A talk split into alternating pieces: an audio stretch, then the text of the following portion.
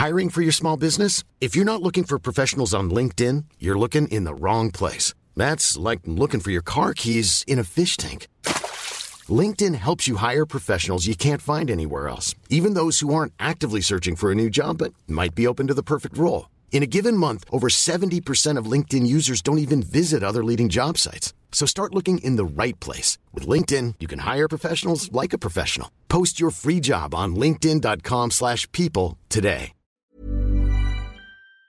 Bonsoir et bienvenue dans le podcast Culture PSG du lundi 4 octobre 2021. Nous allons revenir ce soir sur deux grands thèmes. Le premier, ça sera la défaite à Rennes, la première en Ligue 1 ce dimanche en tout début d'après-midi, puisque le match était à 13h, et ensuite on fera un petit point sur les déclarations de Kylian Mbappé, puisqu'il a donné sa version du transfert avorté cet été au Real Madrid. Donc on va faire ça en deux, parties distinctes. On va commencer par le match, hein, comme toujours, et puis après on fera Mbappé, euh, au cas où il y ait d'autres trucs, vu qu'il y a eu quelques... En fait, on va faire par rapport aux extraits qui sont sortis aujourd'hui, parce qu'on ne sait pas trop ce qu'on fera la semaine prochaine en termes de podcast et tout ça, et puis bon, globalement, on a eu déjà une, version, une partie importante. Euh, bonsoir à tous sur le live, ça fait très plaisir de vous retrouver. Euh, plus plaisir que de retrouver le PG qu'on a vu dimanche après-midi, mais bon, c'est autre chose. On est quatre de notre côté. Est-ce que Mathieu est là? Normalement, c'est bon. Salut à tous. Voilà, n'hésitez pas à me dire pour le son si c'est trop fort, pas assez fort, tout ça, tout ça. Je réglerai en conséquence. Normalement, Omar est là aussi. Bonsoir à tous. Et est-ce que l'enfant terrible Simon est là? Salut les copains et bonsoir à tous les auditeurs. Voilà, bon, alors visiblement tout le monde est là, ça fait plaisir déjà, on n'a pas encore de problème technique, ça va, ça va vous inquiétez pas. On va attaquer tout de suite. Bonsoir à tous sur live, je vois tous les pseudonymes euh, que j'ai l'habitude de lire. Alors par contre, euh, il paraît que sur Twitch, quand ça sub, je sais pas quoi, faut lire le pseudo, mais il y a des trucs, euh, c'est impossible à lire, je suis désolé. Donc je vous dis juste bonsoir à tous, ça nous fait très plaisir de vous retrouver. Et on va donc attaquer ce débrief de Rennes PSG. On va gentiment vous mettre une belle image rappelant qu'on a paumé hier soir, hier après-midi, pardon, parce que je vous rappelle que le match était à 13h et qu'il faut arrêter avec cet horaire qui n'est pas du tout pratique pour ceux qui travaillent sur les matchs. Hein. Merci de bien prendre en compte mes propos et mes complaintes, puisque on finit à chaque fois très tard et c'est nul. Voilà, c'est insupportable. Bref, on s'en fout. Euh, but de Gaëtan Laborde à la 45e et but de Flavien Tay à la 46e, ce qui a en temps de jeu effectif très exactement 18 secondes d'écart entre les deux buts. Euh, autant dire que le PSG n'a pas touché le ballon entre les deux puisqu'il y a eu la mi-temps puis l'engagement euh, pour Rennes. C'est quand même quelque chose d'assez rare, prendre deux buts sans retoucher le ballon entre les deux. On avait eu euh, les fameuses 4 euh, passes réussies en 7 minutes au Camp Nou. Là, j'avoue que les deux buts sans retoucher le ballon, c'est quand même euh, un grand moment de, football aussi. Concernant le pouls du match, par quoi commencer? Bah, Globalement, on a... je redoutais personnellement ce déplacement à Rennes parce que tous les ans, c'est une équipe globalement avec des bonnes individualités, qui nous met en difficulté de façon régulière. On les avait vus l'an dernier, bah, on avait un peu, on avait fini de perdre le titre là-bas, faut quand même pas l'oublier. Et puis bah là, ça, ça a globalement pas loupé. On a, comment dirais-je, on a fait, au début de match, on a vu euh, Rennes jouer de façon très agressive, un peu comme ce qu'avait fait Manchester City, mais encore plus agressif sur le porteur du ballon ce qui évidemment bah, a rapidement payé puisqu'on fait quand même un 10 premières minutes un peu compliqué, mais on arrive à s'en sortir. Ensuite, on a 25 très bonnes minutes où on enchaîne les occasions, où il nous manque euh, peut-être pas grand-chose pour conclure, mais il nous manque quand même quelque chose. Euh, Messi touche encore une fois la barre sur un coup franc, Mbappé pas très précis, Neymar évidemment n'est pas plus précis. Et globalement, on se fait cueillir sur une action euh, rapide, plutôt très bien menée, mais Rennes avait déjà eu, je trouve, des, comment dirais-je, des opportunités, aurait pu faire mieux déjà plus tôt. Euh, on, nous dit culture 4-2-4, bah, euh, c'était 4-2-4 contre 4-4-2 et on a vu la différence entre un bon 4-4-2 et un mauvais 4-2-4 pour le coup. Euh, c'est vrai qu'on me dit la deuxième partie après mi-temps est vraiment pas mal. Non, non, moi j'avoue que j'ai 20-25 minutes que j'aime beaucoup dans le match. Mais le problème, c'est qu'un match de foot, ça dure pas 20-25 minutes, hein, comme vous l'avez peut-être remarqué hier vu le score final et que bah on a perdu de façon assez logique parce que le deuxième but est ridicule dès le début de la seconde période où il y a à peu près bah, rien qui va globalement sur l'action les, attaquants enfin je comprends qu'il soit fatigué pour revenir défendre à la 80e, mais à, à 15 secondes après la mi-temps, alors soit ils étaient encore sous le choc de l'extraordinaire comment dirais-je, discours qu'on a dû leur faire à la mi-temps, soit ils n'ont rien à faire comme d'habitude, et je pense c'est plutôt cette, cette version qui va primer. Et donc, bah, on prend un but d'entrée. Une belle action collective rennaise, il faut quand même le signaler. Une surcharge du côté qui est superbement amenée. Genesio a dit après le match qu'ils avaient visé les côtés. Bah, ils ont très bien exploité les, les côtés PSG et côtés parisiens et le fait qu'on qu'on joue régulièrement à 1 contre 2. Voilà, bah ça s'est vu. Après, il y a quelques erreurs qui s'enchaînent, mais limite, j'en veux même pas aux défenseurs. On défend à 6 euh, sur cette action. Donc euh, voilà, on me dit FC Axe contre FC Lié. Bah, FC Lié nous a mis une rousse hier, il hein, faut, quand même le dire. Manque d'efficacité, manque de concentration. Et globalement, une fois que Rennes a mené 2-0, il y a eu un vague frisson autour de la 67e, 70e minute quand il y a les deux frappes de Mbappé, l'occasion, le but refusé, tout ça. Mais je pense que les, 20 dernières minutes, euh, je sais même pas si on a une vraie occasion franche. On aurait pu jouer deux heures de plus qu'on n'aurait pas marqué. Je pense même qu'on aurait fini à 10 voire à 9 puisque Mbappé commence à s'énerver et qu'on sait comment ça se finit dans ces cas-là. Donc on repart de Rennes avec une défaite à mon sens bien méritée puisque Rennes a été plus constant que nous dans la durée, meilleur sur ses temps forts et j'ai envie de dire euh, plus chanceux peut-être aussi sur ses temps faibles. Voilà, première défaite de la saison Ligue 1 qui me chagrine sur un point, c'est qu'en fin de saison, si on a euh, beaucoup d'avance, et je pense que c'est possible que ça arrive, on n'aurait même plus la carotte du championnat à finir invaincu pour tenter de motiver les joueurs sur certains matchs. Après, quand je vois que ça les motive déjà pas beaucoup à la 9 journée, je pense que c'est un doux rêve et que le record nantais de Wedek, Loco, Pedros, Enco de 1995 ne les intéresse absolument pas. Donc euh, tant pis, puis on fera avec. Non, est-ce qu'on a cadré un tir dans le match? Non, c'est la spécificité euh, de ce match-là côté PSG. Nous n'avons pas cadré le moindre tir dans ce match, ce qui quand même est un, petit exploit de nullité, il faut quand même le, reconnaître, même si on a touché euh, la barre et Messi passe pas loin de la lucarne. Bref, voilà. On nous dit j'étais au Rason Park hier, c'était vraiment très pénible à voir, aucun esprit de rébellion de la part des joueurs, déçu de notre capitaine qui n'arrive pas à motiver les troupes. il n'y a pas que lui, mais c'est vrai que comment dirais-je l'éventuelle réponse euh, après le, premier but ou enfin bah, il n'y a pas eu de réponse possible parce que c'était la mi-temps mais même après le deuxième à part Idriss Agaï qui a vaguement tenté de, se rebeller euh, j'avoue que les autres la rébellion euh, allez vite fait Kimpembe mais Kimpembe je sais pas si c'est de l'énervement ou de la rébellion. Et voilà globalement une équipe qui dès qu'elle est menée on a l'impression qu'il y a quand même plus grand chose à en tirer. Voilà donc un, un du match assez négatif en général mais euh, bon, euh, vu la rencontre, j'aurais du mal à vous sortir grand chose de positif. Mathieu, Omar, Simon, je vous laisse compléter ce, ce pouls euh, qui, encore une fois, a duré 10 plombes. Il y a plusieurs choses dans le match. Il y a les 20-25 minutes correctes qu'a pu faire le PSG ou bonnes qu'a pu faire le PSG en fin de première mi-temps et qui en théorie aurait pu suffire à gagner le match parce que tu génères suffisamment d'occasions durant cette période pour au moins concrétiser une, deux, voire trois fois. Euh, c'est des occasions assez claires. Bon, celles que tu as citées, mais il y en a plusieurs qui se finissent même pas par des frappes, mais par des, euh, interventions du, gardien ou par euh, PSG qui s'embrouille un peu à vouloir rentrer dans, les cages avec le ballon.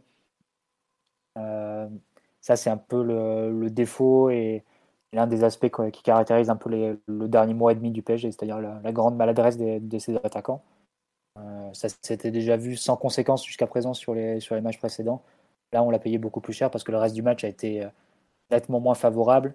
Euh, c'est un match qui démarre par une entame génésienne avec du Aura football à la Rennes, à la Genesio, c'est-à-dire euh, dès que le ballon était récupéré, on met le ballon dans le camp adverse, on fait courir tout le monde et, on, met, on, met on met des centres, on met des frappes de loin, on met de, on met de la présence, des longs ballons devant, histoire de mettre un peu sous pression de PSG et de, de porter avec, euh, avec la foule rennaise et le, et le, stade.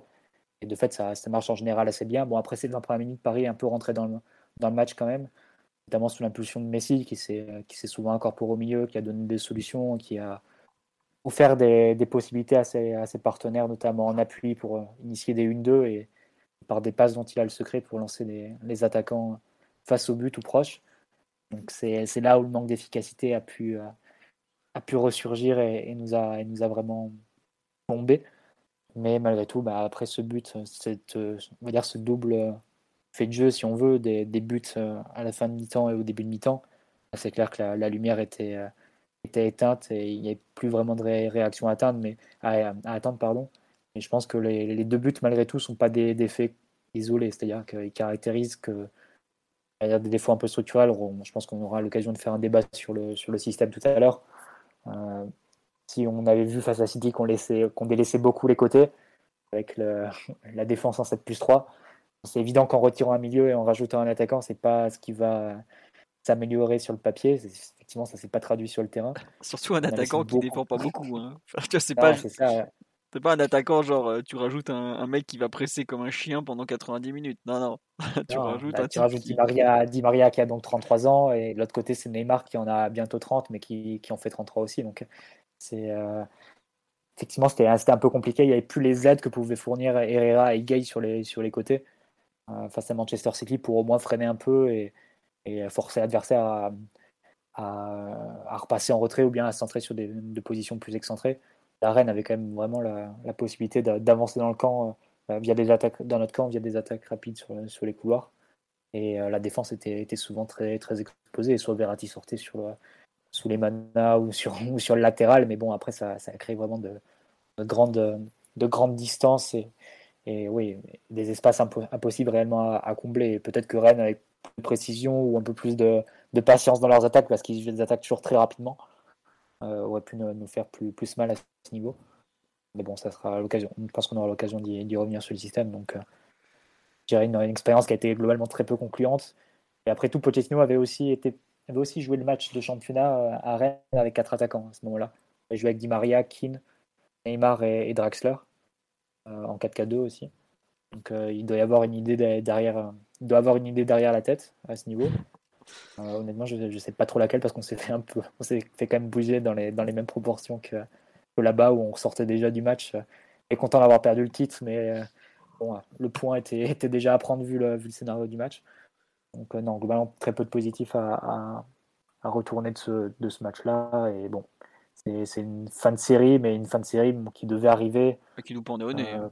ouais, voilà, il y a eu beaucoup de matchs un peu tirés par les cheveux où par exemple, Metz, typiquement, c'est le genre de match qui a été assez symbolique des, derniers, euh, des dernières semaines, c'est-à-dire 20 très bonnes minutes dans le match, puis euh, aucune possibilité de concrétiser durant ce, durant ce temps fort, et après un creux, et, euh, et tu t'en sors, tu sais pas trop comment à la fin sur un but à la dernière minute, mais ça a été souvent le, enfin, ça a été souvent le scénario des, des matchs précédents, les matchs du mois d'août, c'était des matchs où à chaque fois le scénario te tourne vraiment en ta faveur parce que les, les reprises de deuxième mi-temps sont toujours très mauvaises.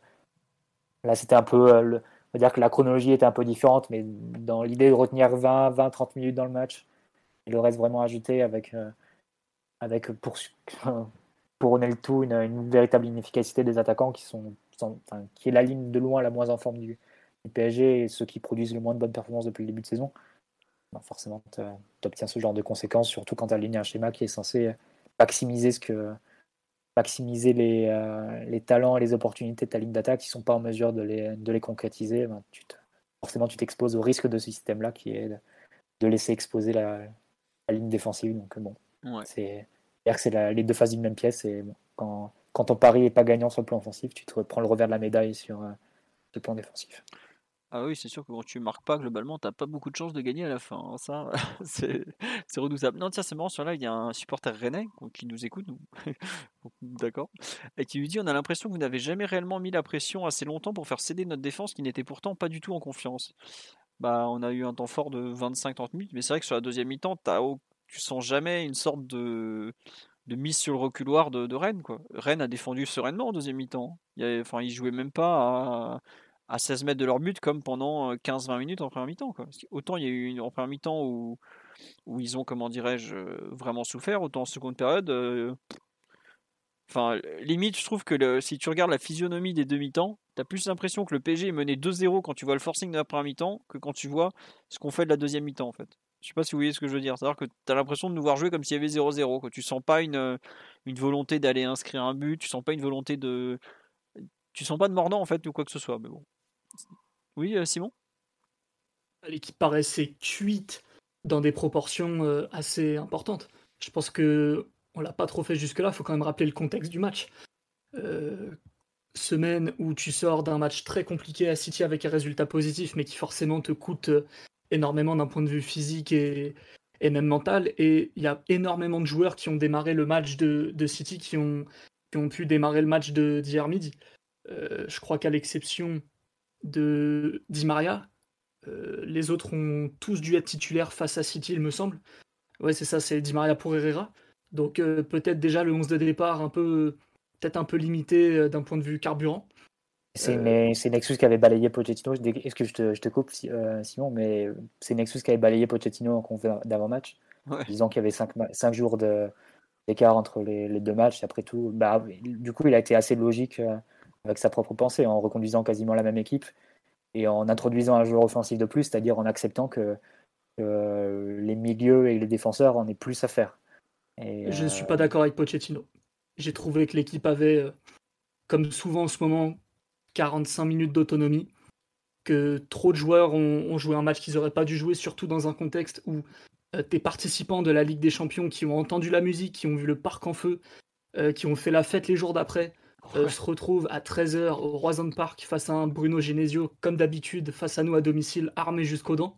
Je pense que mentalement, physiquement et à plein d'autres niveaux, ils n'étaient pas du tout prêts à performer au maximum, à mon avis. Et donc ensuite, une fois qu'on a posé ce contexte-là, qui est finalement pas étonnant, on a beaucoup, beaucoup de mauvaises performances, voire de défaites euh, après les matchs importants de Ligue des Champions. Ça fait longtemps que ça dure et, et je dis pas que c'est pas un problème, mais il y a quand même une, énorme constante à ce niveau-là. Il faudrait qu'on apprenne à mieux gérer les contextes de matchs post-Ligue des Champions. Mais c'est à prendre en compte à mon avis. Et ensuite, il y a ce qui s'est passé sur le terrain. Euh, c'est-à-dire qu'on a eu un début de match un petit peu euh, frénétique où le PSG a pas eu beaucoup dans l'idée de contrôler. On est allé très très vite vers l'avant avec euh, des, ballons qui partaient vers Mbappé, vers Di Maria, voire même vers Neymar, plus rarement Hakimi, où globalement on n'a pas été du tout récompensé parce que ça se voyait que les attaquants n'étaient pas du tout en bonne forme et faire ce genre de, de raid, d'exploit et, faire plier euh, une ligne rennaise qui était en confiance sur, euh, sur ce plan-là, c'était compliqué. Ensuite, on a changé un peu de fusil d'épaule en prenant un peu plus notre temps, en posant le jeu, en s'installant mieux dans le camp adverse, avec des joueurs beaucoup plus proches les uns des autres. Où là, on a vu un peu tout le monde se, se placer soit dans l'axe, soit un peu plus côté gauche, avec Di Maria qui se joignait à Mbappé, Messi qui était un petit peu moins décroché dans le cœur du jeu et qui, qui a pu faire un peu plus de jeu entre les lignes. où là, pour le coup, on a eu quelques séquences bien plus intéressantes et, sur les contres, t'en as, t'as concédé quelques mètres, mais t'as pas concédé de danger.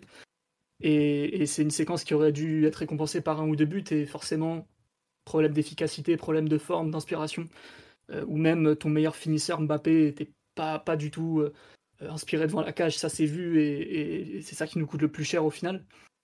Euh, ensuite, les cinq dernières minutes, il de la première mi-temps, petite retombée d'intensité et d'influx nerveux, j'ai l'impression que tu te fais punir sur une action euh, assez anodine en fait. Hein. C'est un centre au deuxième poteau comme on en a subi 150 euh, fois plus et des bien plus dangereux face à City.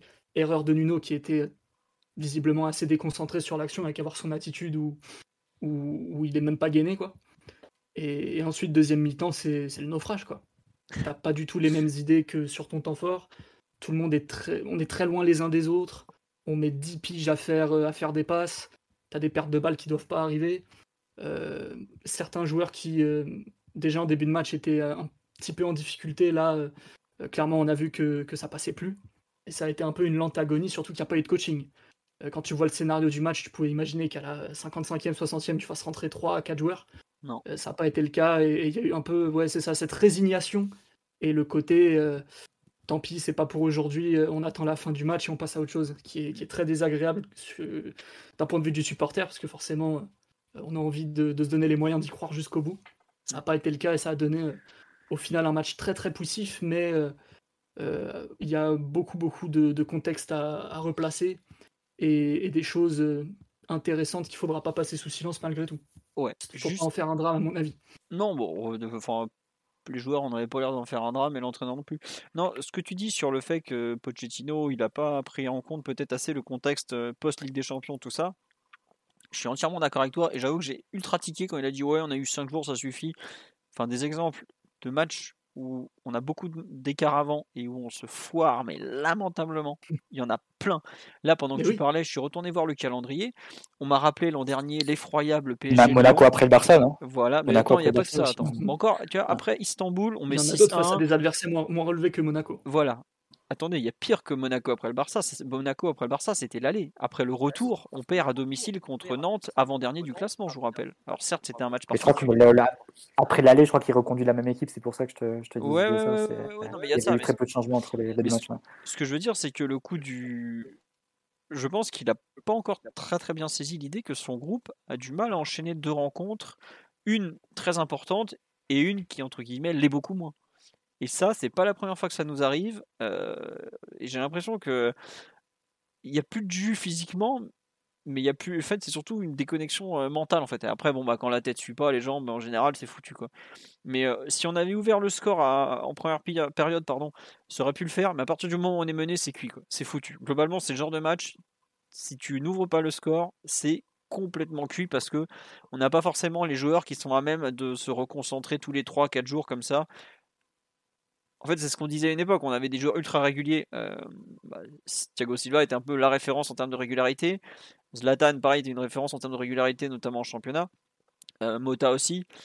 On était ultra réguliers, mais on manquait de pics de performance. Depuis quelques années, globalement, on ne vit que sur nos pics de performance. Mais alors, par contre, en termes de régularité, c'est les montagnes russes. Et c'était déjà pareil avec Tourelle.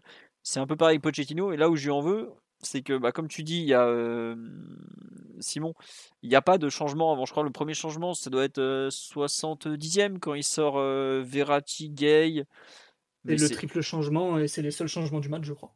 Non, je crois qu'il en fait. Je me demande s'il en fait pas un autre après, mais bref. Peut-être un petit dernier à la fin, mais c'est cuit quoi. Voilà, la fatigue mentale. Et d'ailleurs, je pense que la fatigue mentale, euh, je ne sais pas si vous avez vu, c'est la première fois que depuis 2003, il y a dans le même week-end, c'est une stat que les Anglais, les Anglais adorent ce genre de stat, préparez-vous. C'est le même week-end, il y a le Barça, le Real, le Bayern et le PSG qui perdent.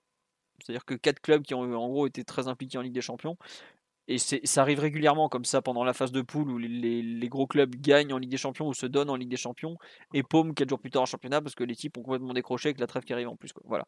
On me dit 73e minute les changements.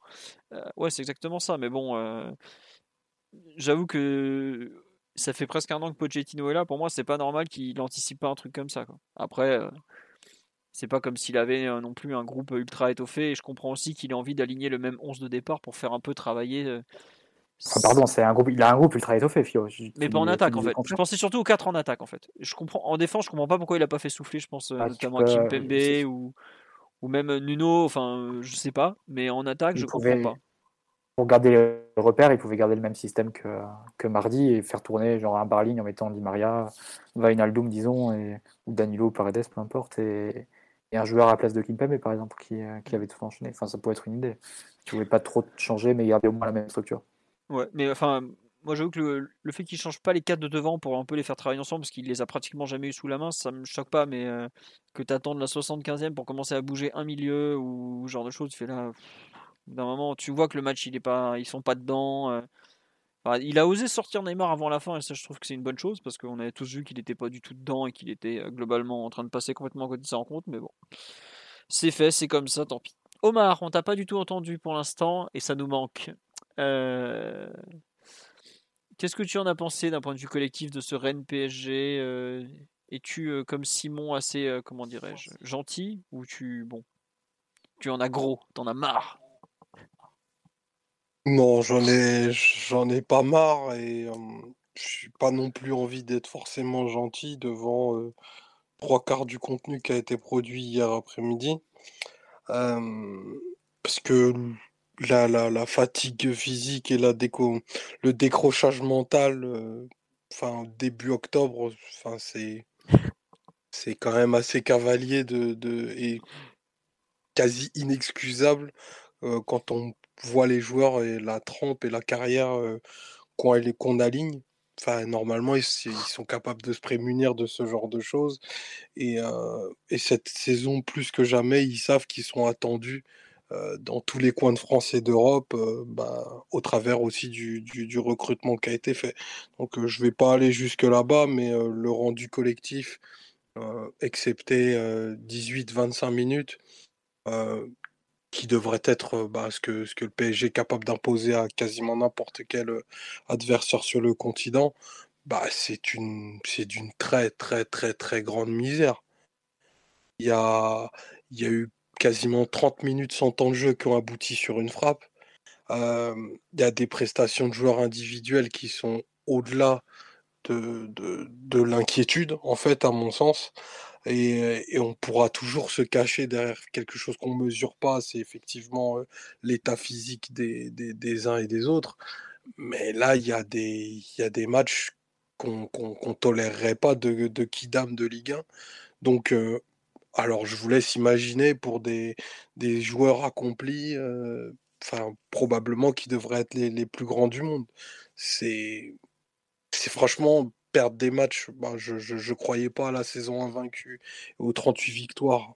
Ok, mais perdre dans d'aussi grandes largeurs, c'est quand même assez, assez, assez gênant. surtout dans les. Il y a des. Ouais. Je, me permets de te couper une seconde, c'est une remarque qu'on fait sur live qui est très juste, c'est qu'il n'y a pas un seul bon match de joueur dans le tas, par exemple. Quoi. Sur les 11, on n'a pas un qui est bon. Quoi. Ah non, c'est clair. C'est clair. Et, et ça, ça peut s'expliquer du fait que bah, là, tu as clairement vu trois compartiments de jeu qui n'arrivaient pas du tout à cliquer les, les, les, uns aux autres. Quoi. Enfin, si tu, si tu compartimentes le, le terrain, tu as ta défense centrale qui a, ben, comment dire, un peu des airs de air défense de temps à autre, des ailes qui, ont, qui sont complètement complètement vides et sur lesquels ben, Rennes ont pilonné et, ils avaient leur joueur majeur qui était en plus dans une, dans une forme, donc il a pu, il a pu faire d'Akimi un peu, un peu tout ce qu'il voulait. un milieu qui, qui sert juste à colmater et des attaquants pour qui tu fais le choix de, de, de la liberté la plus totale et d'une et espèce d'anarchie, mais qui offensivement font bah, très très très très peu et trop peu de différence. Je parle même pas des replis ou de ce genre de choses-là, je parle juste avec le ballon en termes de déséquilibre et des choix dans la surface. Et c'est pas bon, c'est pas bon du tout, du tout, du tout. Et il faut pas se cacher derrière, derrière l'anniversaire de Bruna ou je sais pas qui. C'est ultra, ultra médiocre. Et, et malheureusement, il y avait quand même quelques signes avant-coureurs on va dire que c'est pas la première fois qu'on fait des matchs peu glorieux de, ce type. Mais bon. Bah, sur, la, sur la saison, il n'y a pas beaucoup de contenu dense enfin, sur, sur, sur de très longues, très longues périodes. Tu concèdes assez facilement le, territoire. Bon, le deuxième but, c'est un peu gaguesque à la sortie, de, à la sortie du, des vestiaires, mais il n'y a pas de. il n'y a pas de reprise en main, il n'y a, pas de, a pas de révolte, il n'y a, pas, a pas de, tempo qui a été élevé. comme si tout naturellement on allait passer devant. Sauf qu'en ce moment, ce qu'on propose naturellement, c'est pas suffisant pour, pour mettre à mal une équipe qui, elle, avait joué jeudi soir. Oui. Donc, je, et qui a un effectif bien moindre et, des joueurs bien moins, bien moins aguerris aux joutes européennes. Donc, non, faut pas. Enfin, il faut. C'est ultra nécessaire d'être plus qu'exigeant et limite impitoyable avec, euh, avec ces joueurs-là, parce qu'on ne leur rend pas service en, en, leur cherchant des excuses. Ah, puis euh, tu, tu, sacrifies beaucoup pour tes joueurs offensifs. Hein. C'est-à-dire que tu leur permets de jouer ensemble les quatre avec euh, assez peu de consignes, assez peu de, de, freins, on va dire, à leur expression, aussi bien sans qu'avec le ballon. Forcément, il faut qu'ils te, ils te repayent, entre guillemets, avec, avec des buts, avec des passes et des actions. Et ça, pour le moment, le, rendu individuel est, très très loin d'être suffisant. Je pense que les quatre jouent très en dessous de leur niveau. Euh, mais après, il y, a les, il y, a les, questions individuelles euh, qui, effectivement, je pense, euh, bah, on a joué dans plusieurs systèmes et ça a été à peu près la, même chose. il y a aussi, je pense, une certaine confusion dans la manière dont on veut les associer, je pense, pour le moment. Un peu ce qui, enfin, à mes yeux, c'est un peu ce qui transparaît de, de ce que fait Pochettino, des essais, que fait Pochettino en ce début de saison le fait de voir Di Maria et Neymar à ce stade de leur carrière jouer aussi excentré, qui peut s'entendre parce que tu, les fais jouer excentré pour euh, libérer l'axe à, Messi pour qu'il puisse avoir beaucoup, enfin, qu'il puisse avoir plus d'espace et que personne vienne trop marcher sur, euh, sur ces plates-bandes. Ça peut s'entendre, mais à ce stade de leur carrière, je pense que c'est vraiment compliqué pour eux, notamment pour un Neymar qui qui a plus l'accélération euh, pour, pour dribbler des joueurs sur le côté. Il a fait une fois sur un rush, mais bon, quand tu te, quand on est à, t'extasier devant une action qui était complète norme pour, pour Neymar il y a quelques, il y a quelques années, c'est que le problème est justement bien devant nos yeux. Et, euh, le fait de les faire jouer aussi excentrés, ça limite aussi la porte des latéraux, notamment Hakimi. Il même durant la bonne période du PSG, ça m'a fait sourire ces séquences-là, mais as Di Maria qui, colle, qui longe vraiment la ligne de touche, tu as Hakimi qui est en position plus intermédiaire dans, dans l'axe du terrain. La, la meilleure façon d'utiliser et de et d'exploiter de, de, la pire des façons les, la, les qualités des uns et des autres, enfin, deux joueurs en l'occurrence. Mm. Et euh, les meilleures séquences en réalité sur euh, euh, ce quart d'heure en fin de deuxième période, c'est un peu quand Di Maria fait un peu sauter les, les consignes et, et a profité de son entente avec, avec Messi et du moins de sa connaissance du jeu de Messi pour rentrer dans l'axe, solliciter un appui, faire le passe et va, faire, solliciter vraiment le 1-2 avec Messi, rentrer dans l'axe. Il y a l'action la 32e où il part du côté droit et l'action juste avant le, le but traîné où il part du côté gauche plutôt. C'est un long 1-2 et et malheureusement, il rate sa dernière touche et il n'est pas en mesure de la glisser à Neymar qui aurait marqué dans le but vide. Et euh, mais vraiment, en, dehors de ça, c'est vrai que l'animation offensive a été très très pauvre. Je pense qu'on joue pas vraiment sur les qualités de, des joueurs en question. Et, et en réalité, le fait d'ajouter un joueur offensif euh, au trio, qui déjà fonctionnait difficilement, je vois pas trop qui ça, qui ça facilite en fait, ou qui, qui ça avantage dans, dans le lot. Parce que Mbappé va, parce que c'est assez différent du 4-2-4. J'anticipe déjà la remarque de Simon, qui, va, qui va nous vanter l'âge d'or du 4-2-4 sous, sous Tourelle. Et je trouve que c'est déjà très, très différent de, ce qu'on faisait à l'époque, en fait. C'est-à-dire que déjà, Di Maria et Neymar ont 3 ans de plus par rapport au match de Liverpool. Au-delà de ça, tu remplaces grosso modo Cavani ou Icardi par Messi. C'est juste rien à voir. Alors que tu avais avant un numéro 9 qui fixer la défense, qui, touche, qui participait très peu à la construction, qui touchait 20-30 ballons par match. Qui défendait aussi. Et qui restait dans l'axe. Ce qui permettait à Neymar et, Di Maria de se recentrer sans être vraiment gênés parce qu'il n'y avait pas d'autres joueurs pour prendre cette zone-là. Et, euh, aussi, la défense adverse était assez fixée, elle ne pouvait pas trop non plus sortir sur, sur eux sans conséquence. Tu avais la possibilité pour Mbappé de balayer un peu la largeur, faire ce dézonage comme il aime, sans dépeupler la surface parce que tu avais encore ton, numéro 9. Là, c'est quand même très différent. Tu as Messi dans l'axe. Si tu, euh, si tu réaxes en même temps Di Maria et Neymar, tu peux avoir un souci d'embouteillage et de, de rendre plus facile pour la, pour la, défense, de, pour la défense adverse de, contrôler parce que tu libères 15 mètres à droite, 15 mètres à gauche, elle peut resserrer, elle peut, peut densifier l'axe. Et, euh, et, Mbappé non plus, quand il, quand il dézone ou quand il décroche, tu te retrouves avec ton, ton problème d'occupation de, la surface qui existe aussi quand tu joues en 4-3-3. C'est pas que un, problème de, de, système mais que tu arrivais miraculeusement à compenser sur ce début de saison avec les incursions de Gay, d'Herrera et, d'Akimi.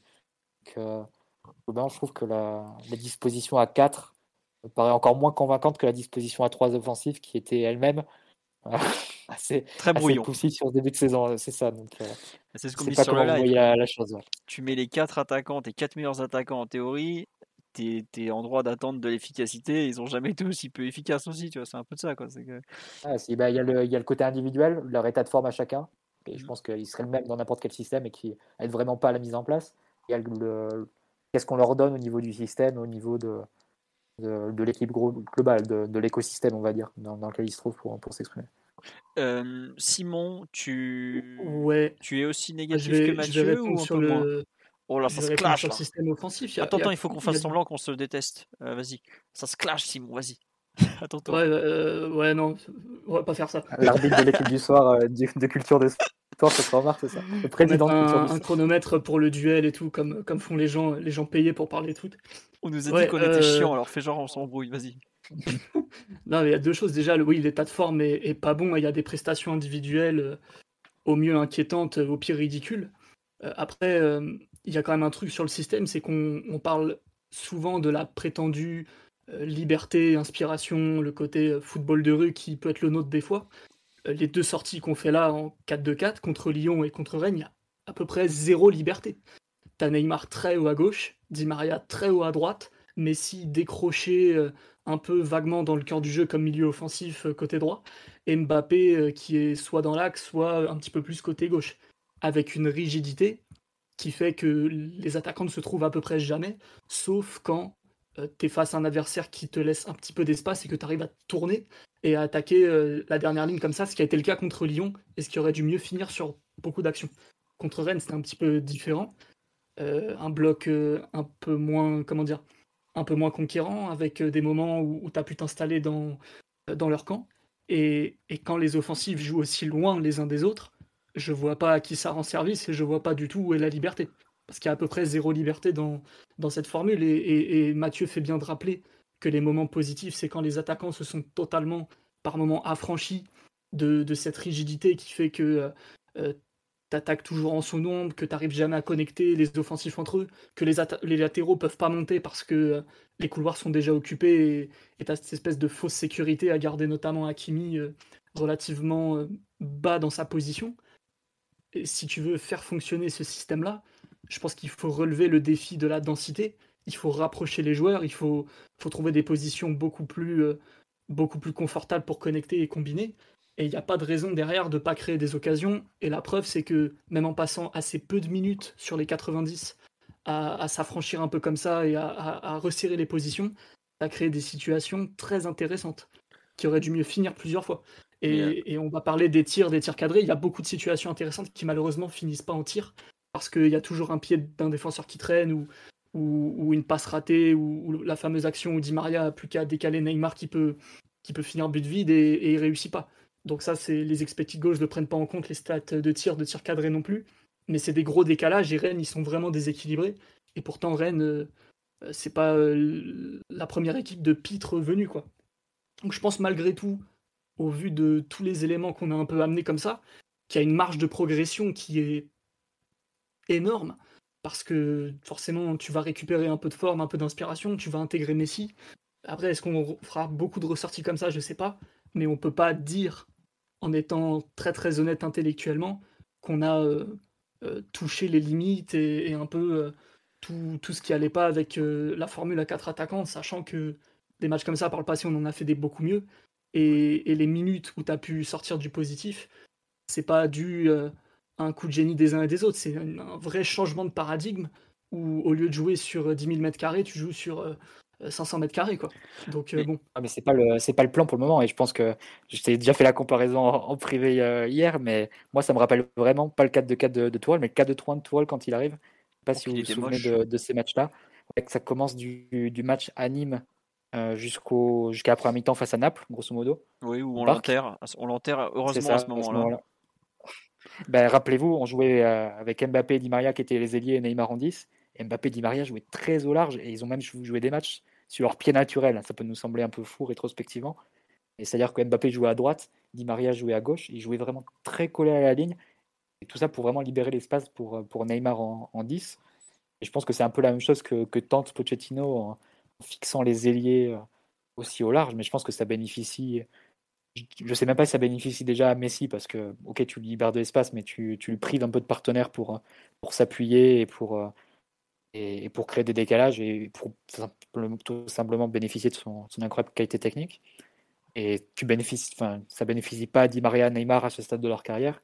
Ça bénéficie pas à Kimi qui peut rarement trouver la possibilité d'arriver à lancer et d'occuper vraiment la zone euh, au large sur le couloir, là où il peut être euh, aussi décisif.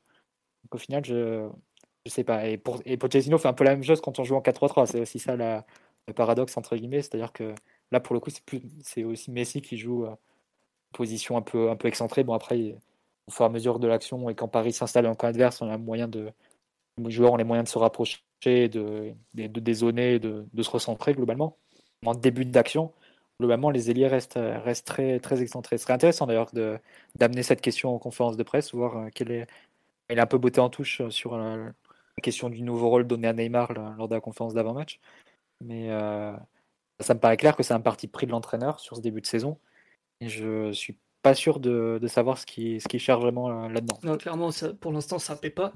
Après, Pochettino n'est pas le plus grand aventurier euh, en ce qui concerne la tactique depuis son arrivée.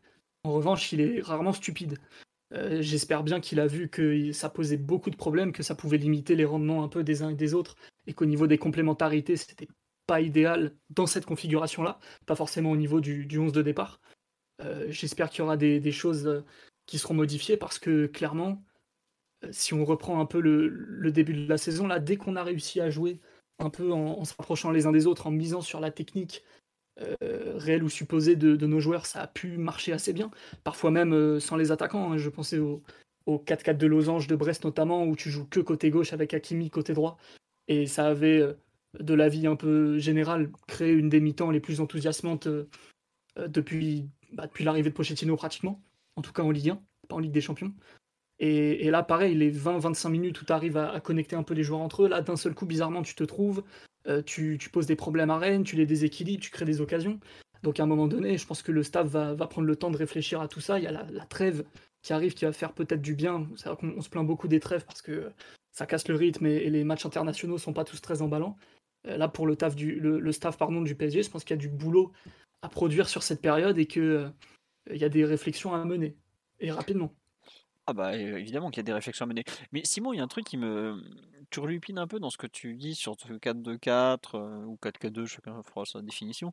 Mmh. L'idée de jouer un peu, de resserrer des positions, tout ça, mais comment tu veux resserrer, des positions? Ok, quand on attaque, mais dès qu'on se fait contrer, t'en as 4 qui marchent. Enfin, je, on l'a vu sur le premier but, sur le deuxième but. qu'on subissait beaucoup de dangers sur les transitions hier bah, le premier but, euh, c'en est un peu une, hein, où t'as tout le monde qui.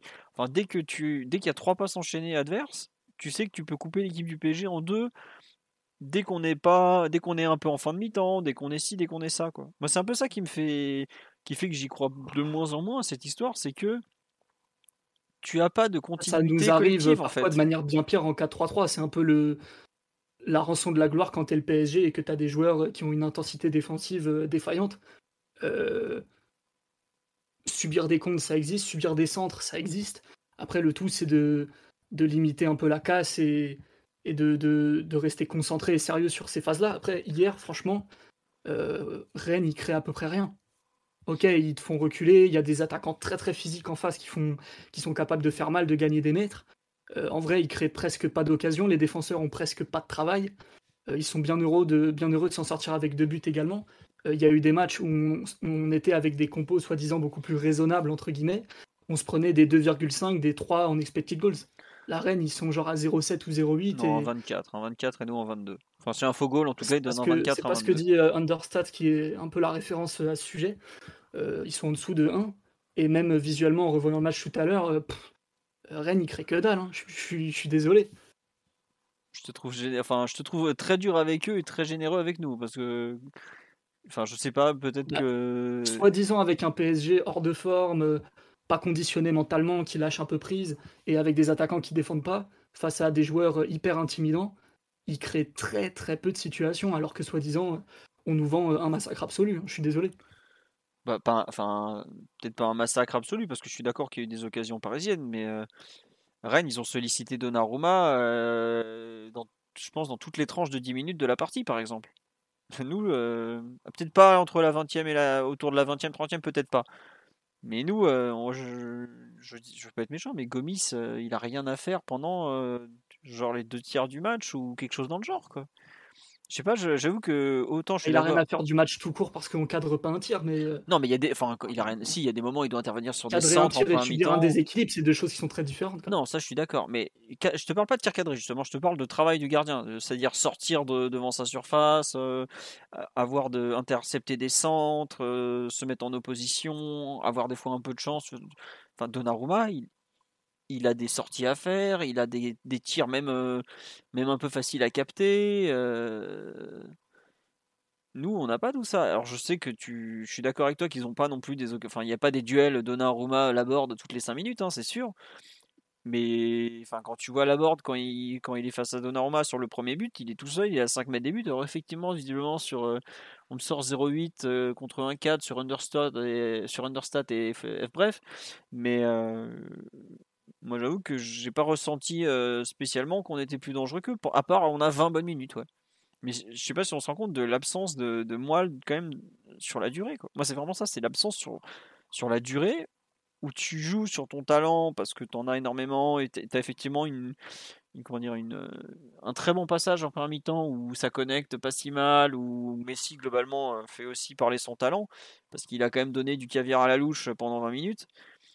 Mais le reste, enfin, j'avoue que quand je voyais notre attaque et que je voyais la mobilité de la board en face, bah, excuse-moi, mais j'étais prêt à filer le maillot du PSG à la board et à dire à un des quatre de devant de se bouger un peu les fesses et de le, et autres. Quoi. Enfin, au bout d'un moment, le foot, tu as quand même besoin de mobilité, tu as besoin d'autre chose. Et je crois que c'est Raphaël Cosmini sur Twitter qui disait ouais, que l'attaque du PSG, elle fait son âge. Mais hier, on avait l'impression de voir trois vieillards en train de tenter d'alimenter Mbappé qui courait en profondeur. C'était. Je ne sais pas quel. Pochettino a dit en conférence de presse d'avant-match qu'il donnait beaucoup de liberté devant. Mais j'espère que. au bout d'un moment, là, c'est pas de la liberté, c'est que. Bah, T'en as trois qui marchent, quoi, globalement. Je. j'avoue que je suis pas très. La, la deuxième mi-temps, d'un point de vue offensif, je la trouve super inquiétante parce que bah, tu as une sorte de, grand vide d'inspiration, de repères collectifs, de tout. quoi. Euh, même si euh, on me dit que peut-être que la liberté apparaît très faux, euh, bah, moi je trouve qu'au contraire, peut-être justement parce qu'ils savent au bout d'un moment quand ils ont pas ils sont pas inspirés ou je sais pas comment on peut appeler ça, bah d'un coup il n'y a plus rien quoi. Je sais pas, enfin je suis vraiment perplexe, je sais pas Omar ou Mathieu ce que vous en pensez sur le la façon dont il faut lire peut-être le ce qu'on a concédé par rapport à ce qu'on a créé, ou vous pouvez considérer qu'on a déjà fait le débat précédemment aussi. Hein. Il n'y a pas de souci. Je sais pas ce que vous en pensez. Rien, visiblement. non, mais pour moi, tu peux pas sans, glorifier la performance de Rennes, tu peux pas réduire le fait qu'il marque, marque deux buts en étant quasiment dans tes 5-50. Euh, ça, c'est bien trop concédé de territoire et c'est forcément qu'il y a eu des déséquilibres, des déséquilibres à la chaîne. Le, but à l'engagement, c'est même pas un déséquilibre, c'est les jeux du cirque. Ça marche, ça marche en U14 contre des équipes pas forcément très bonnes. Normalement, à ce niveau-là, ça doit pas arriver. Donc, on peut, on peut, on peut pondérer, parler des, expected goals, de, plein de choses. Et pour aussi avoir fait, refait un visionnage, c'est vraiment plat glorieux ce qu'on est capable de faire sur la deuxième période. C'est-à-dire quasiment rien.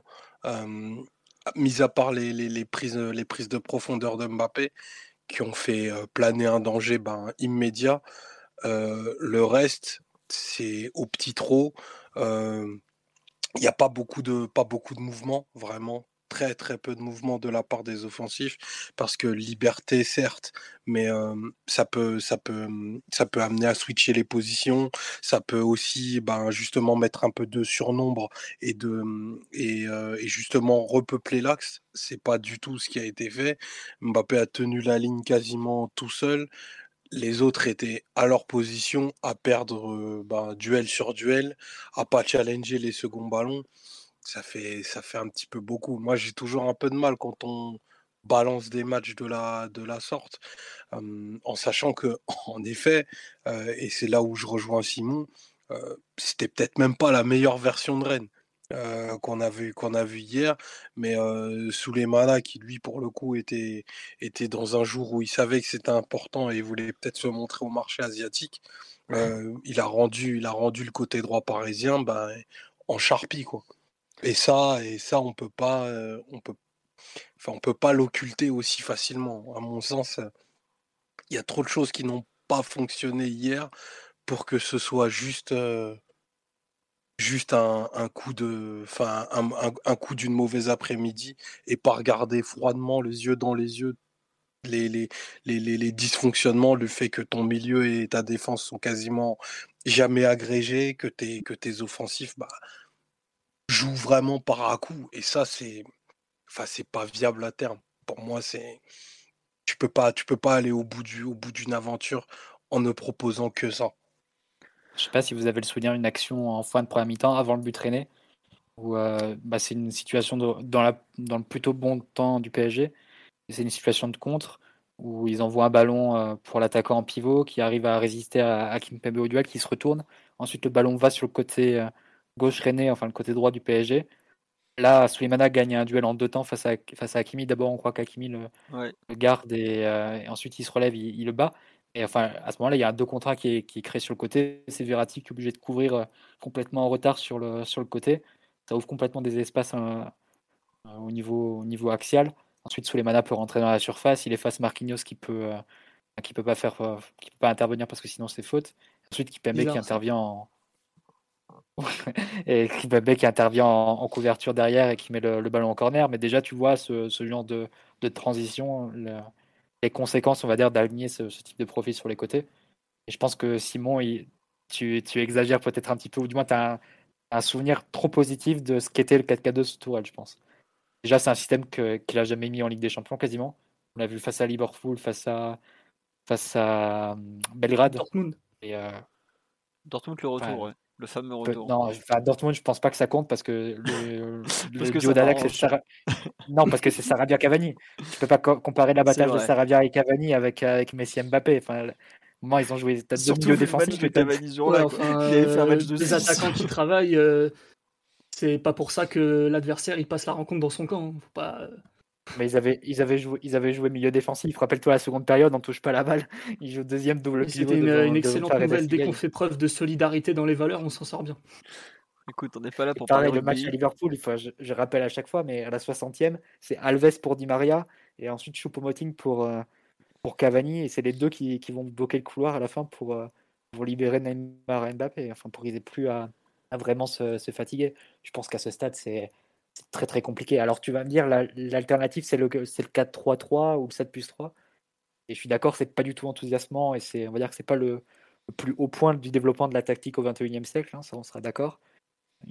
C'est, quelque part ça, ça, ça, comporte en soi une part de renoncement parce que tu vas vraiment sur le plus petit dénominateur commun de solidarité et de, et de euh, d'équilibre, du compacité, on va dire, sur les 7 de derrière et les 3 qui sont un peu, euh, pas livrés à eux-mêmes, mais on va dire que tu, mises beaucoup sur la solidité dans ta surface, sur les centres que tu vas forcément concéder, et tu mises aussi dans le même temps sur le réalisme offensif. C'est pas, on va dire que c'est pas le summum de la tactique, mais en même temps, est-ce que tu peux faire autrement avec cet effectif actuellement? À partir du moment où tu veux aussi aligner avec les, les, trois, les trois offensifs ensemble, au moins trois offensifs ensemble, ça je sais pas. Donc euh, je pense que c'est trop ambitieux l'idée de, de 4 offensifs aujourd'hui. Encore plus vu la aujourd'hui. Si, si c'est ambitieux à ce point, parce que la réussite de tes offensifs, elle va forcément revenir à un moment ou à un autre. Ou en tout cas, si c'est pas le cas, c'est qu'on a un énorme problème. Euh, par contre, je doute que Gay Herrera puisse jouer comme des prime Arturo Vidal à tous les matchs, vu que c'est eux qui te sauvent ton, tes attaques sur le 4-3-3 pour l'instant. À un moment donné, euh, tu as été face à cet écueil-là aussi. c'est pour ça aussi que les offensives devront prendre le relais. Mais malgré tout, je pense que tu as forcément besoin d'avoir des, relayeurs ou des milieux de terrain qui viennent aider tes latéraux parce que les laisser comme ça un contre un, à un moment, enfin aussi, c'est pas forcément leur point, positif, hein, la, la défense, leur point fort. Donc tu les, exposes vraiment beaucoup. Donc euh, par-dessus le marché, tu n'exploites pas forcément un joueur comme Akimi. Il se retrouve un peu limité quand, quand, tu veux jouer à 4 offensifs et encore plus si tu, veux utiliser Di Maria un peu sur le côté droit pour, euh, pour libérer l'axe à Messi. Donc, euh, Juste une question. Toutes ces raisons, il a beaucoup. vu qu'Akimi euh, en 4-3-3 contre Bruges et City, il n'a pas le droit d'attaquer non plus. Ouais. Bon, on verra. Non, une question qu'on dit sur le qu'on pose sur live, effectivement, par rapport aux latéraux, comment on perçoit leur rôle sur ce match? Est-ce que c'était des quelles étaient pour les consignes sur la, le positionnement, la façon de les utiliser selon vous? Qui veut se lancer? Bah, Vous voyez la, la, touch map de, de Hakimi. Hein, je pense qu'il a dû toucher 5-6 ballons dans, dans, les 30 derniers mètres, un truc comme ça. Donc, euh. donc c'était prudence et avant tout. Quoi. Bah, quand c'est Di, Di, Maria qui occupe la, le, poste, on va dire, le plus, euh, le plus excentré et, qui doit donner la largeur pour permettre à, à Messi de ne pas venir marcher sur les plates-bandes de Messi, grosso modo. Donc c'est euh, en ça que c'est compliqué aussi pour Hakimi qui peut intervenir uniquement quand Paris est vraiment installé dans le camp adverse que Di Maria a pu se recentrer, ou bien a carrément changé de côté comme ça, comme c'est revenu plusieurs fois durant le match. Je pense que ça limite, ça limite un peu. Et, c'est, on va dire, un peu frustrant parce que sur ce match-là, tu avais Verratti sur le côté droit. Et euh, on se disait un peu en début de saison, Verratti, avant l'arrivée de Messi, euh, Verratti, Hakimi, Di Maria sur le côté droit, tu peux développer quelque chose de, sympathique. mais on l'imaginait avec Verratti, euh, relayeur droit, Di Maria, axe, et Hakimi qui peut vraiment balayer le couloir bah, sur le modèle de ce qui se passait avec Aurier sous, Laurent Blanc par exemple. Et euh, c'est un peu frustrant de voir sur la première apparition des, du trio, entre guillemets, ou pas, pas, leur première apparition ensemble, mais la première fois qu'ils étaient, hein, étaient sur le même côté, de, de voir cette utilisation. Donc, euh, non, je pense qu'on est encore vraiment en, phase de tâtonnement et de, recherche pour savoir comment tu veux utiliser les qualités des uns et des autres. Mais la conséquence à l'instant T, c'est qu'on est quand même dans une belle confusion et il n'y a à peu près aucun joueur qui est exploité euh, en fonction de quelles sont ses, principales qualités, ses principaux points forts. Ouais. Voilà pour répondre à la question, mais comme tu dis, il y a. Sur le plan individuel, euh, si on peut amorcer un peu une transition vers les prestations, j'ai Oh pas là trouvé. t'es euh, tellement bon, Simon. Non, mais j'ai pas trouvé les deux euh, inspirés du tout. Enfin, euh, sur des choses euh, relativement basiques qui sont euh, la concentration, réussir des gestes simples, euh, donner un tout petit peu de continuité au jeu, euh, ça n'a pas, été bon du tout. hein. Hakimi, en première mi-temps, sur le premier quart d'heure, il doit perdre trois ou quatre ballons en ratant des passes simples vers Verratti, qui est bah, juste à côté de lui, vu que c'était lui le, milieu défensif droit euh, du double pivot. Euh, ça, c'est des choses qu'il nous fait pas d'habitude, et pourtant, le, pour le coup, lui, il recevait avec un petit peu plus d'espace que les autres, vu qu'il était sur le côté. Ça, c'est des choses qui nous fait à peu près jamais d'habitude. Ça montre aussi qu'on disait sur la composition le fait de faire jouer des mecs qui, de toute évidence, n'étaient pas prêts à donner 100% euh, sur la rencontre.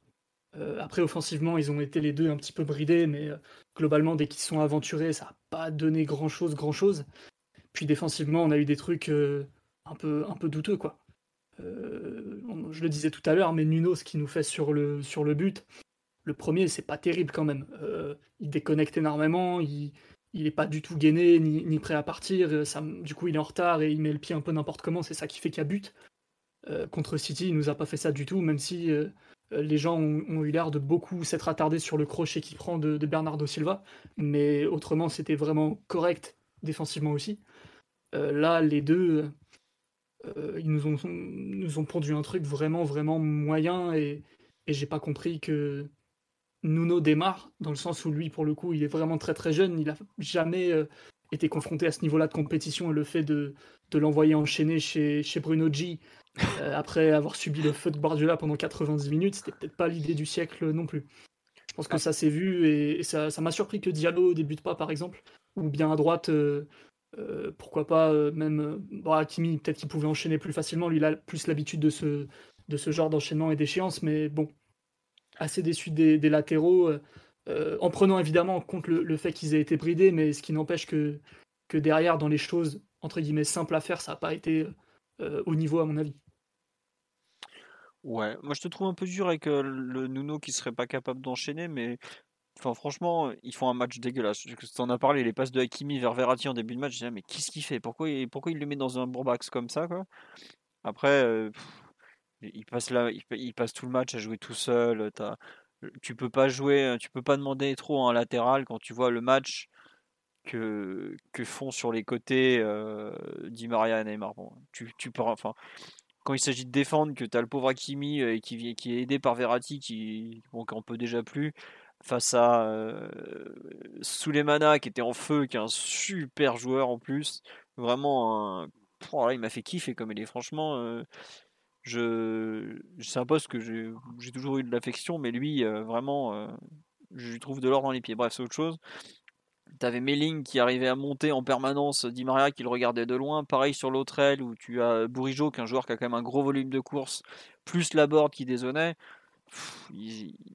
Enfin voilà, c'est des joueurs qui sont pas non plus extraordinairement fiables défensivement, et c'est pas méchant, hein, c'est comme ça. Ils sont, euh, ils sont jeunes, ils sont, ils sont très portés vers l'offensive, ils ont quand même des bases, mais c'est pas, euh, c'est pas des latéraux qu'on peut dire défensifs par exemple.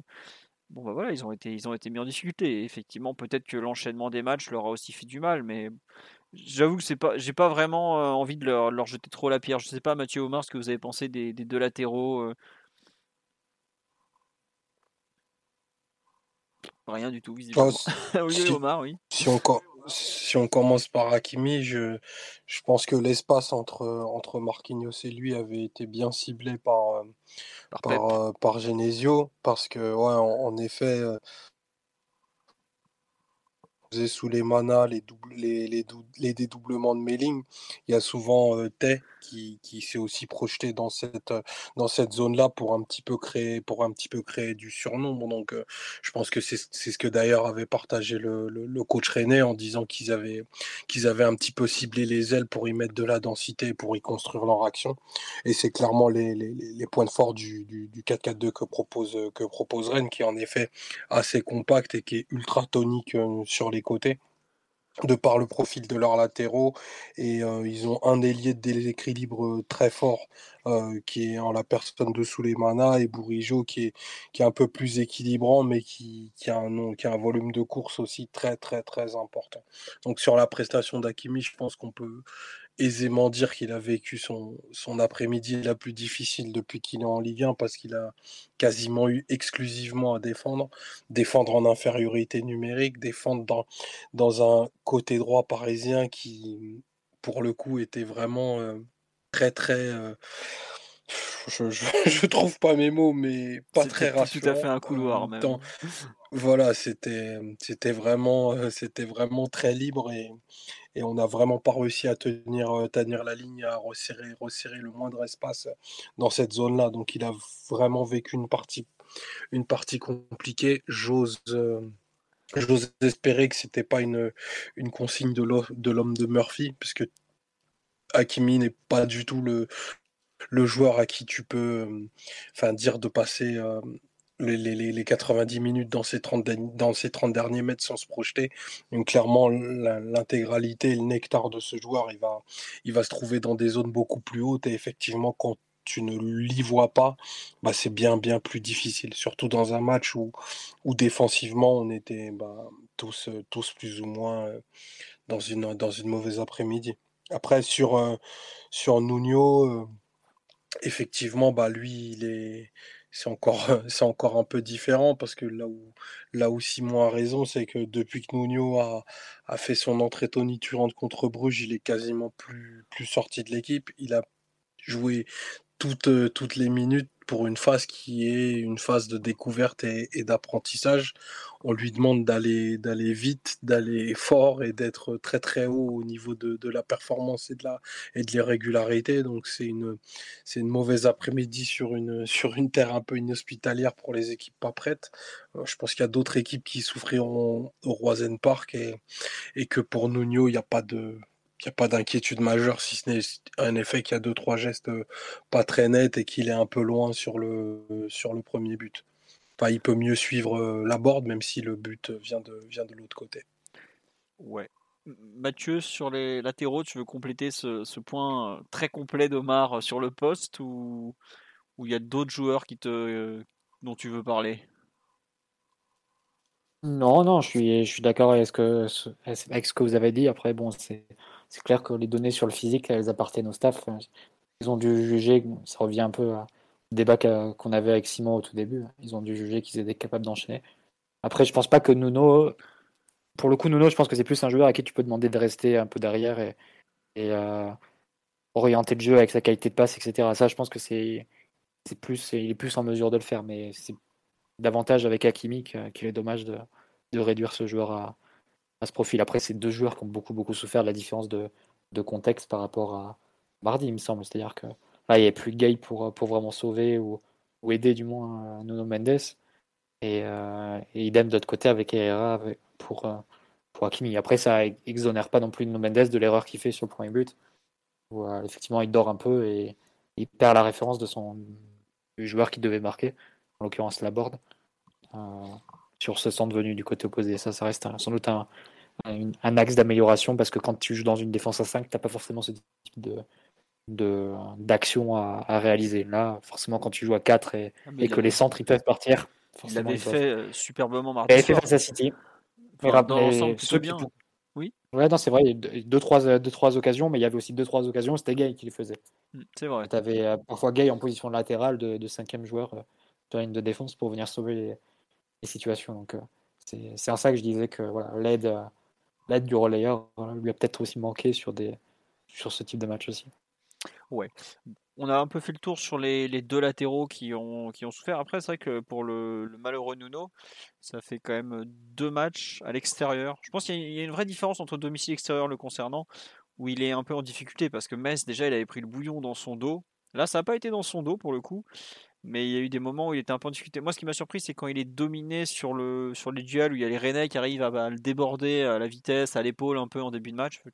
C'est bizarre, ça le, ça le regarde. Enfin, c'est pas trop. Il a quand même une. Euh, il a des appuis, il a, il a un sacré gabarit malgré tout, il a de la puissance. J'étais un peu surpris qu'il arrive à se faire passer, mais bon.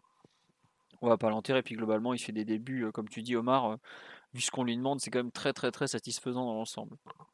Euh, est-ce qu'il y a d'autres joueurs dont, dont, vous souhaitez parler sur ce, ce Rennes PSG Après, on peut parler pendant une heure de Souleymana, il n'y a pas de souci, hein. moi je suis prêt. Hein. ce jeune Ghanéen euh, a un talent qui ne demande qu'à s'exprimer. Le petit centre extérieur pied droit, là, c'était quelque chose, oui. heureusement qu'il n'y avait pas d'Oku. Hein. Oui, c'est ce qu'on me dit sur là, effectivement. Bah, ouais. Mm. ouais. non, non, parce que là, on a, ils ont fait jouer Bourigeau. Bon, ok, il est gentil, il est, il est très Ligue des Talents, tout ça, mais Doku. Euh, il... C'est pas un bison comme Doku. Je sais pas si vous vous rappelez Doku le, carnage qu'il avait fait l'an dernier, mais euh, il est capable de le refaire. Rennes, euh, d'ailleurs, quand ils vont aligner au coup d'envoi Sulemana à gauche et Doku à droite, possiblement les inverser en cours de match, j'aimerais pas être un latéral de Ligue 1 là, dans quelques semaines. Parce que ça me rappelle un peu ce que disait Tourelle, tu vas en Ligue 1 n'importe où, tu croises un ailier trop rapide qui te met la misère. Bah, eux, ils en ont deux et en plus, ils ont des pieds, les types. Donc, euh, la Ligue des Talents se porte à merveille. On souhaite qu'ils restent chez nous encore un certain temps sur, est-ce que vous voulez parler des deux, bah, enfin Mathieu, je crois que c'est toi qui disais tout à l'heure les deux autres défenseurs, ou c'est Simon qui les deux défenseurs. Un petit mot sur Marquinhos quand même. Ah, tu veux dire un petit mot sur Marquinhos, oui? Ouais, encore une fois, j'ai trouvé pas au niveau, en tout cas pas à son niveau, ou au niveau requis à ce niveau-là, enfin dans un match pareil, au niveau de l'intensité défensive. ça fait deux, trois, quatre fois là qu'il nous sort des actions un peu bizarres où, où, tu sens le Marquinhos peut-être pas à 100% ou qui se repose un peu, qui tombe un peu dans la, dans la facilité à, refuser le 1 contre 1. Quand il le refuse pas, euh, il se fait un peu passer euh, comme s'il comme n'existait pas. Euh, ça commence, je trouve, à devenir un peu gênant et, ça lui pend au nez qu'on subisse un peu la foudre parce que défensivement, il, manque un peu, un peu d'intensité en ce moment, je trouve. Contre City, une ou deux fois, ça a été un peu douteux, ça s'était bien passé. Là, pareil, il y a quelques situations contre Rennes où, globalement l'attaquant en face de lui euh, euh, fait, un peu, un peu ce qu'il a envie et en tout cas euh, Marquinhos ne le gêne pas dans, sa progression et qu'on ne vienne pas me parler de, couverture, d'infériorité ou je sais pas quoi, parce que si c'était le cas, j'en parlerais pas en ces termes. C'est vraiment des situations où il peut mieux faire, il doit intervenir. Donc moi, ça m'inquiète un peu, surtout que pour le coup, la Pochettino a décidé à l'inverse total de Tourelle de garder la même euh, charnière centrale, là où Tourelle, il faisait 15 charnières différentes sur 20 euh, matchs. On a eu 19 charnières en une demi-saison quand même. Hein. ouais, voilà, l'idée du travail. pas dans la vraie vie. Euh, donc là, non, non, c'est que Kimpembe et Marquinhos qui jouent en mettant sur le banc l'excellent, en tout cas plutôt l'homme de l'excellent retour, Thilo Kerrer. à un moment donné, vu le niveau de Kerrer, tu peux pas te permettre de, de jouer d'une manière un peu, un peu indolente. Non, c'est pas ça. C'est un peu légère, on va dire. On nous dit doucement que Marquinhos, il vient d'être papa. Mais non, il sera papa au mois d'avril. Il a des tous les six mois, lui, c'est bon. non, mais c'est vrai que c'est bizarre ce que tu dis. Euh, enfin, entre guillemets, c'est très à contre-courant de dire que Marquinhos euh, ne fait pas assez pour dire du bien de Thilo Kerrer, qui effectivement, lui, pour le coup, bah, fait un bon début de saison, mais complètement passé à la cave euh, depuis. Bah, c'est pas compliqué. Depuis qu'on a stabilisé la charnière, il joue plus une minute, c'est vrai c'est peut-être un petit peu injuste. je comprends l'idée de vouloir stabiliser une charnière. Hein. C'est aussi comme ça que, que tu atteins des, des, vrais pics de performance. Mais je trouve que le rendement de Marquinhos, euh, globalement sur la séquence, est un peu pas catastrophique parce qu'il l'est jamais. En tout cas, il, depuis un moment, il ne l'est plus. Mais c'est un peu léger, je trouve. Moi, je ne vais pas te dire le contraire. Je, je l'avais trouvé vraiment pas, pas bon euh, en Ligue des Champions et je trouve que il fait pas assez par rapport à ce qu'il devrait faire. Mais après, c'est dur de dire qu'il doit faire plus alors que tu as, tu as eu des erreurs individuelles sur ce match qu'il n'a pas faites, tu vois. Enfin, il est pas, il est dur à pointer du doigt, on va dire. Je sais pas euh, si on peut le dire comme ça, mais on va faire ça comme ça en tout cas. Euh, qu'est-ce que je veux dire? Euh, Mathieu ou Omar voulaient rajouter quelque chose dans la croisade anti-Marquinhos de Simon ou pas? Ou non, rien à rajouter, juste qu'il peut faire mieux malgré tout? Allez hop ça dit rien, ça avance donc. Euh... Ils disent rien c'est qu'ils sont d'accord. Mathieu qui aime bien Marquinhos, il est là. Euh, pourquoi il me fout dans son combat l'autre là?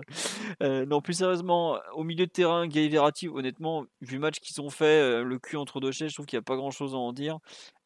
On dit un petit mot sur le, le match de Neymar. Mathieu, tu semblais vouloir parler de, de l'homme de Sao Paulo qui malheureusement semble sur une mauvaise pente, on va dire. La, narrative Neymar s'implique défensivement n'aura pas tenu bien longtemps. On peut, on peut, le souligner quand même. Pas que je veux en parler, c'est je veux lui tendre la main. je vais ce bon Neymar ce soir. il faut le, il faut le venir, il faut lui venir en aide. De toute façon, on a vu le match, hein, tout le monde a vu. Et euh, non, c'est forcément ça fait ça fait toujours un, quelque chose de le voir, pas forcément manquer de volonté ou ou euh, s'enferrer vraiment dans la solution individuelle et multiplier par un mauvais choix et ruiner par mauvais choix certaines certaines actions. C'est juste que là, physiquement, tu sens qu'il peut pas en fait, il peut pas accélérer, il peut pas a du mal à passer les, à passer vraiment des joueurs et il joue en plus euh, un peu à contre-emploi et à contre-emploi de ce qu'il venait de faire sur les sur les précédents mois, les précédentes années où il serait axé à chaque fois. Donc euh, ouais, une période compliquée. C'est difficile d'imaginer quelle quelle peut être la, solution pour lui. Évidemment, il y a une question euh, une question physique. Bon, pas une question de poids, on l'a compris. Une question d'abdos, on l'a compris aussi. Si honnêtement, la question des abdos de Neymar, c'est euh, franchement, il n'a jamais eu d'abdos, donc le faire, lui faire, le faire chier là-dessus, ça, ça n'a pas beaucoup de sens. Euh, par contre, ce qui lui manque, c'est vraiment l'accélération à coup de bras. Et ça, je ne sais pas si c'est euh, le, reflux de la préparation ou euh, qui doit maintenant envisager une, ouais, une préparation ou une, spécialisation plus sur l'explosivité, la vivacité, les, premiers pas, pour retrouver un peu de fraîcheur, un peu, un peu d'allant dans, dans son explosion, dans ses, dans ses premiers pas. Ça, ça, va être un peu la question autour du staff. Je ne sais pas si c'est vraiment le cas en ce moment, ou bien si c'est simplement une, euh, des conséquences de, son déclin physique. Et à ce moment-là, une fois que c'est parti, bon, c'est pas comme les kilos, hein, peut toujours estimer que tu peux, tu peux les perdre. Là, une fois que c'est parti, l'explosivité, la vivacité, c'est compliqué à retrouver. Donc, euh, ça, il faut, faut s'adapter à la nouvelle réalité du joueur, je pense, et le, faire retrouver un rôle qui sera moins exigeant et qui contraindra moins des efforts euh, aussi prolongés sur le côté. Euh, pour bénéficier davantage de ses qualités de passe et de, sa vision du jeu. Euh, donc plus le réaccès. ça, il peut trouver avec Messi un, partenaire assez, assez évident et avec qui peut, peut très bien s'entendre. Mais par contre, euh, malgré tout, et ça, quelle que soit la, situation, quel que soit le schéma, ça reste un joueur qui devra, bah, qui sera un peu le sacrifié du trio en termes d'efforts défensifs, pour un minimum faire les, à minima faire les, les, efforts de repli, notamment dans les gros matchs. Donc je ne sais pas s'il y a une vraie solution en fait à, la situation de Neymar, dans le sens où peut-être le réaccès va, lui permettre de, de retoucher un peu Messi et de, et de retrouver un peu, un peu d'allant et de, lui faire jouer davantage sur son profil à l'heure actuelle. Mais euh, sur le plan défensif et notamment dans les gros matchs, il devra malgré tout en faire plus que, que ce qu'il faisait les dernières saisons. je ne sais pas si ça correspond vraiment à, ce que son, son, volume et sa caisse actuelle hein, lui permettent de faire. Donc, euh, euh, c'est un peu le dilemme autour du joueur, je trouve. Et bon, sur un match comme ce, ce week-end, je ne veux pas m'acharner. Hein. Je pense qu'on a, on a vu qu'il est, il est très très loin de, de, ce qu'il a été. sur le match de joueur aujourd'hui. Ah oui, ça, faut, faut, bien en avoir conscience. Mais ce, qui me gêne un peu, c'est qu'en en général, enfin les années précédentes, quand il enchaînait, ça, il y avait quand même une, une amélioration de son état physique malgré tout. Et là, que ce soit l'an dernier, quand il revient après le mois de mars, où il se crache complètement contre City, ou là, il n'y a plus en fait. Euh, je me souviens de Tourelle qui en parlait régulièrement des retours de Neymar, parce que bon, il a quand même connu pendant un demi les blessures, les retours. Il disait ouais, il a besoin de jouer, il faut qu'il joue beaucoup pour, pour retrouver un bon niveau. Et là, je trouve qu'il a beaucoup joué, il a même énormément joué. Et en fait, euh, ah, il a enchaîné six matchs. Hein, la courbe, elle a pas monté quoi. Elle est pas montée la courbe, elle est là, elle est là, elle est là. Et puis il y a un, non seulement il n'y a pas de pic vers le haut, mais elle stagne dangereusement. Quoi. Et c'est pas du volume qui lui manque en fait, j'ai l'impression. C'est vraiment l'explosivité, de la vivacité, la fraîcheur. Et euh, je sais pas, je le trouve vraiment lourd sur ses démarrages. Il a, plus la capacité à vraiment changer de rythme brutalement comme il le faisait de partir de, de 0 à 100 et de, de, contraindre l'adversaire à, faire faute. Aujourd'hui, les adversaires peuvent le gérer sans, sans le tailler et sans lui faire mal. C'est un peu euh, la grande nouveauté. Bon, tant mieux pour lui, tant mieux pour ses chevilles, mais euh, auparavant, c'était pas le cas. Sur les deux premières années, c'était pas le cas. Et puis, évidemment, il y a la question de la, finition. Et là, euh, ça, c'est quelque chose qui, s'accumule et qui, qui s'accumule, qui s'accumule, qui s'accumule. Aujourd'hui, c'est un joueur qui, est très très maladroit. Il y a, avant l'occasion d'Mbappé dont on a parlé tout à l'heure, il y a une belle occasion pour lui, un peu dans la même situation, qui, qu'il envoie perd son équilibre, il, rate sa frappe. Et malgré tout, ça s'enchaîne. Hein. Je regardais un peu les chiffres sur, sur Understat, a, le site qu'on a, qu'on a cité justement tout à l'heure au niveau des, expected goals. Et année pas après année, tu vois vraiment une, évolution. Hein. Les deux premières années au PSG, il est grosso modo à 3 buts de plus que ce que lui promettaient ses expected goals. tout simplement parce que c'est un joueur qui mettait des coups francs, qui mettait des frappes de loin, qui mettait des frappes en, angle fermé. Et à partir de là, à partir de la deuxième saison de Tourelle, donc 2019-2020, qui s'était couronné par le, Final 8 où il avait été excellent dans le jeu, mais il avait raté à peu près tout ce qu'il pouvait rater face au but. Tu vois vraiment une, réelle dégradation. Je pense qu'il est à moins 2 sur 2019-2020, moins 2,5, quelque chose comme ça. Euh, c'est-à-dire qu'il a marqué 2 buts et, deux buts et demi de, moins ce que lui promettaient les Goals. Bon, évidemment, il y a des ennemis, hein, vu que chaque, chaque occasion de but ne vaut pas, vaut pas un expected goals. Et euh, l'an dernier, c'était moins 4,5, je crois, un truc comme ça. Complètement grotesque. C'est-à-dire qu'un joueur qui était à plus 2, plus 3 sur les deux premières saisons est passé à moins 4,5. C'est-à-dire qu'en gros, il te, il te manquait 7 buts de Neymar l'an dernier. Et alors qu'il a joué qu'une moitié de saison. Donc euh, tu vois, la, tu vois toute la, la différence qu'il y a eu que c'est un joueur qui marque plus, euh, bah, qui marque plus les, buts difficiles qu'il marquait avant, mais qui marque plus non plus les, les occasions. Euh. Ouais, il n'a pas mis un but dans le jeu cette saison. Il n'a pas mis un but dans le jeu cette saison. On est début octobre. Voilà, je crois a... J'ai vu passer la stat 3 dans le jeu cette, euh, c'est ça, 3 en 2021. Bah, c'est, Le stat, c'est moi qui l'avais sorti sur Twitter en, faisant les comptes. J'étais là, mais c'est pas possible. Hein.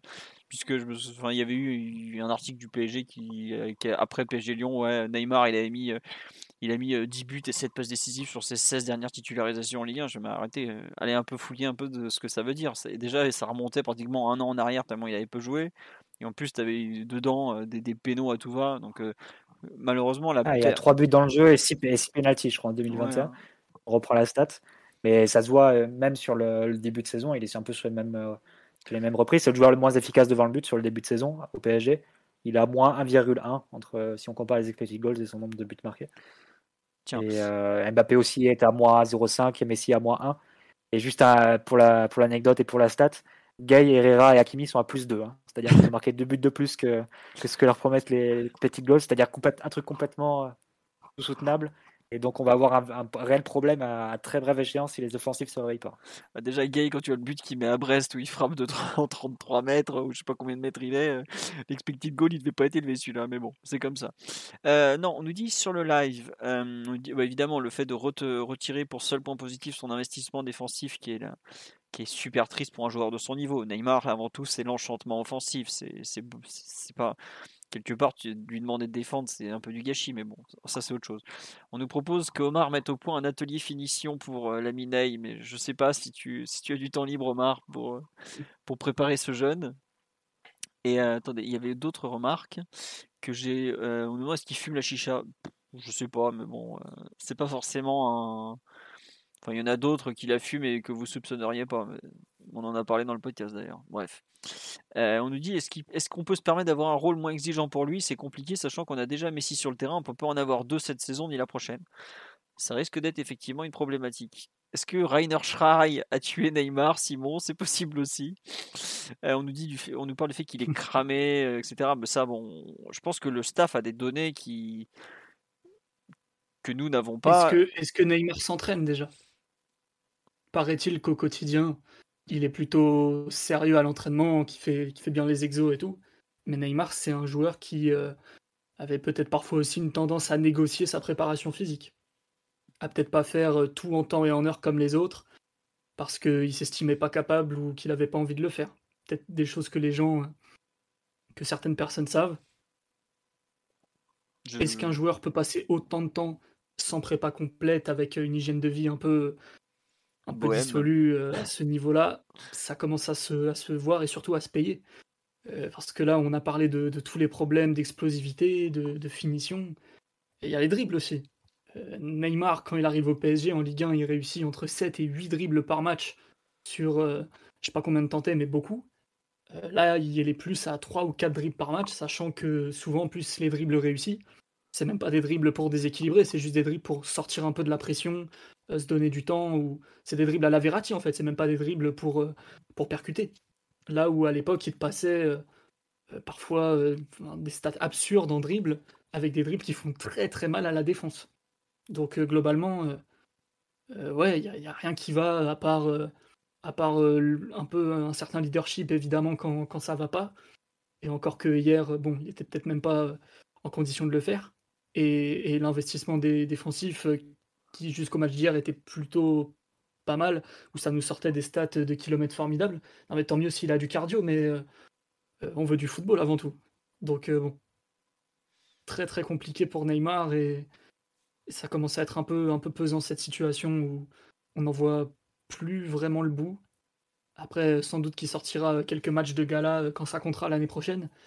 Mais Neymar, euh, faut, faudrait qu'il se remette un peu, un peu en forme parce que l'excuse des blessures, euh, c'est ou l'explication, la justification des blessures en ce moment, ça compte pas. Il n'a pas été blessé depuis très longtemps. Depuis 7 mois va depuis très longtemps au PSG, il n'a pas été touché euh, par les blessures, il n'est pas censé avoir de problème de rythme parce qu'il joue beaucoup de minutes. Et, en plus, vu euh, les stats de kilomètres qui nous sort, paraît-il qu'il a euh, un petit peu de, jambes, en tout cas de cardio. C'est très compliqué, très compliqué pour lui.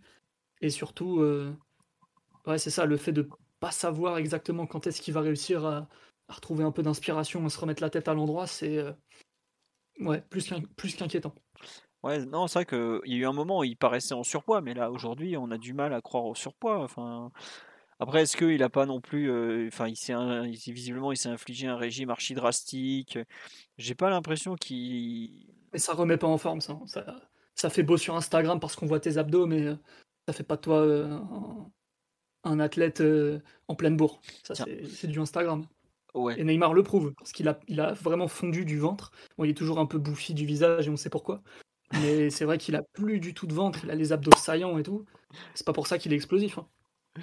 Ouais. Bah non, ça, ça malheureusement est pas très explosif le pauvre. Non, tiens, une question qu'on nous pose sur live et peut-être hein, que est-ce que vous pensez que ça peut être un contre-coup de la fameuse préparation physique de, de Sebastiano Pochettino ou pas? Pourquoi pas On va, va s'accrocher à tout. Hein. On va s'accrocher à, à, toutes, les, toutes les raisons possibles. Un exemple, c'est celui d'Ibra. Il y a 6 ans. Donc le début de saison 2015-2016, la dernière saison au PSG. Il fait un début de saison vraiment très mauvais, il paraissait vraiment très lourd, euh, avec très peu de rythme aussi. Je me souviens qu'il y a des débats, euh, même des questions en conférence de presse où on, s'interrogeait sur la gestion de Laurent Blanc. On, lui demandait si ça valait le coup pour lui d'enchaîner autant de matchs. Il, paraissait vraiment cuit.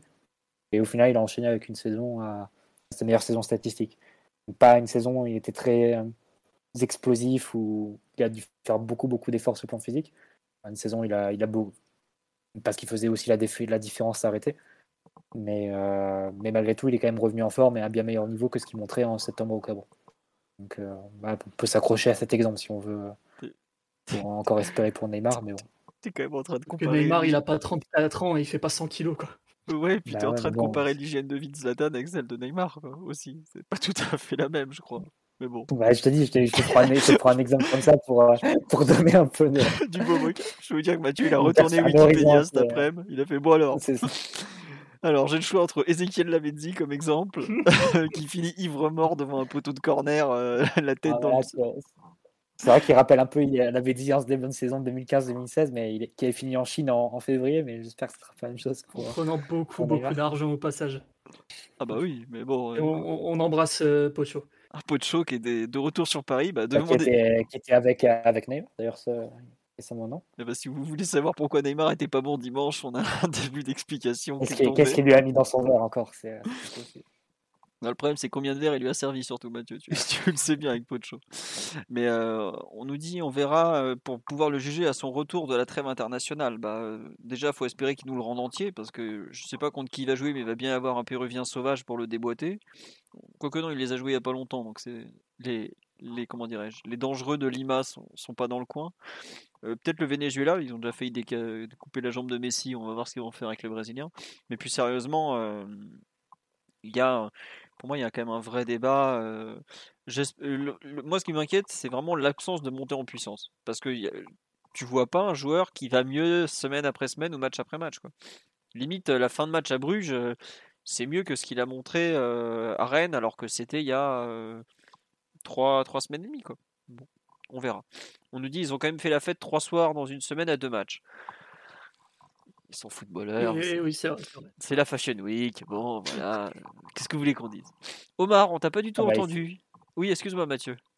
Ah, mais il faisait aussi la fête les deux premières saisons. hein. Ah non, Et ça voyons. remettait beaucoup mieux. C'était un saint, tu, tu le sais. euh, tu Ouais, il était en couple à l'époque, mais c'est c'est un débat. Maintenant, il est en couple avec Fortnite. Bon, qu'est-ce que je te dis Faut faire Ouais. revenir les toys. Non, non, ça va aller, merci. Euh, Il y a bien fini à deux. on nous dit il faut faire attention car il a aussi changé morphologiquement. Il est plus, il n'est plus aussi fluet et à son âge, le corps doit s'adapter, sachant qu'il est le maître du yo, dont sa condition physique, c'est pas top. C'est effectivement pas terrible, ces, ces grandes variations de poids. Mais là, la saison, elle est lancée. Maintenant, il faut espérer justement qu'il va garder un peu, peut-être un poids et arriver à se stabiliser. Bon, le problème, c'est qu'il va rentrer au Brésil à Noël, qu'on va tout perdre, mais ça, c'est, on a l'habitude, c'est, faut voir. Plus sérieusement, Omar, sur un peu le, le match et les inquiétudes autour de Neymar. Où en es-tu, mon grand? Il, Eh ben, les inquiétudes, elles sont. il était sur le tabouret prêt à sauter là. non, non, non, du tout. Je, je suis aussi vif que lui. C'est pour ça que j'ai eu du mal à ouvrir le micro. Non, mais les, les inquiétudes, elles sont, elles sont bien entendu fondées. et Un peu, un peu d'émotion en ayant vu la, la partie d'hier où, où sa sortie est même légitime et aurait peut-être dû arriver plus tôt dans, dans la rencontre, tant il était ininfluent, inopérant et, quelque part peut-être même handicapant pour l'équipe, puisque enfin, il était censé jouer le, il était censé jouer un rôle bah, majeur dans, dans sa capacité à déséquilibrer sur le côté. Et aujourd'hui, c'est il y arrive tout simplement pas. Donc ça le force à jouer, à jouer latéralement, à avoir euh, bah, un impact sur le jeu qui est très très très très faible, euh, mis, mis en rapport à son, à son talent euh, réel pour le coup, mais pas du tout, pas du tout bah, mis en, mis en évidence depuis, depuis plusieurs longues semaines. Et effectivement, son, son incapacité à être décisif dans la surface enfin, m'inquiète et me, me, me gêne plus parce que je trouve que ça a toujours été quelqu'un qui a eu des, des super gestes et une palette extrêmement variée dans la, dans la surface. Il était capable de finir intérieur, intérieur du pied, fort coup du pied, pied droit, pied gauche, feinter le gardien dans des, dans des tout petits périmètres. Aujourd'hui, il a des gestes euh, enfin, qui, qui ressemblent à, à ça- enfin, un attaquant qui aurait raté son passage en Ligue 1 à, à qui c'était qui, qui avait signé à Bordeaux, qui est un attaquant très très très maladroit. Neymar, il fait un peu penser à lui euh, ces, dernières semaines. Bon, j'espère qu'on en, en rira euh, assez, assez vite parce que avoir Neymar euh, dans cet état-là, si effectivement il décline, euh, il décline physiquement et que ce soit ce joueur qu'on doit, euh, qu'on verra lors des prochaines semaines, enfin tu peux, tu peux fermer la porte, la saison elle est pliée. hein. Il y aura pas, de, tu feras pas, pas de grands accomplissements avec euh, Neymar de la sorte quoi. C'est impossible à envisager parce que on parle, on parle des, des 3, des 4 fantastiques, je sais plus combien ils sont tellement il y en a.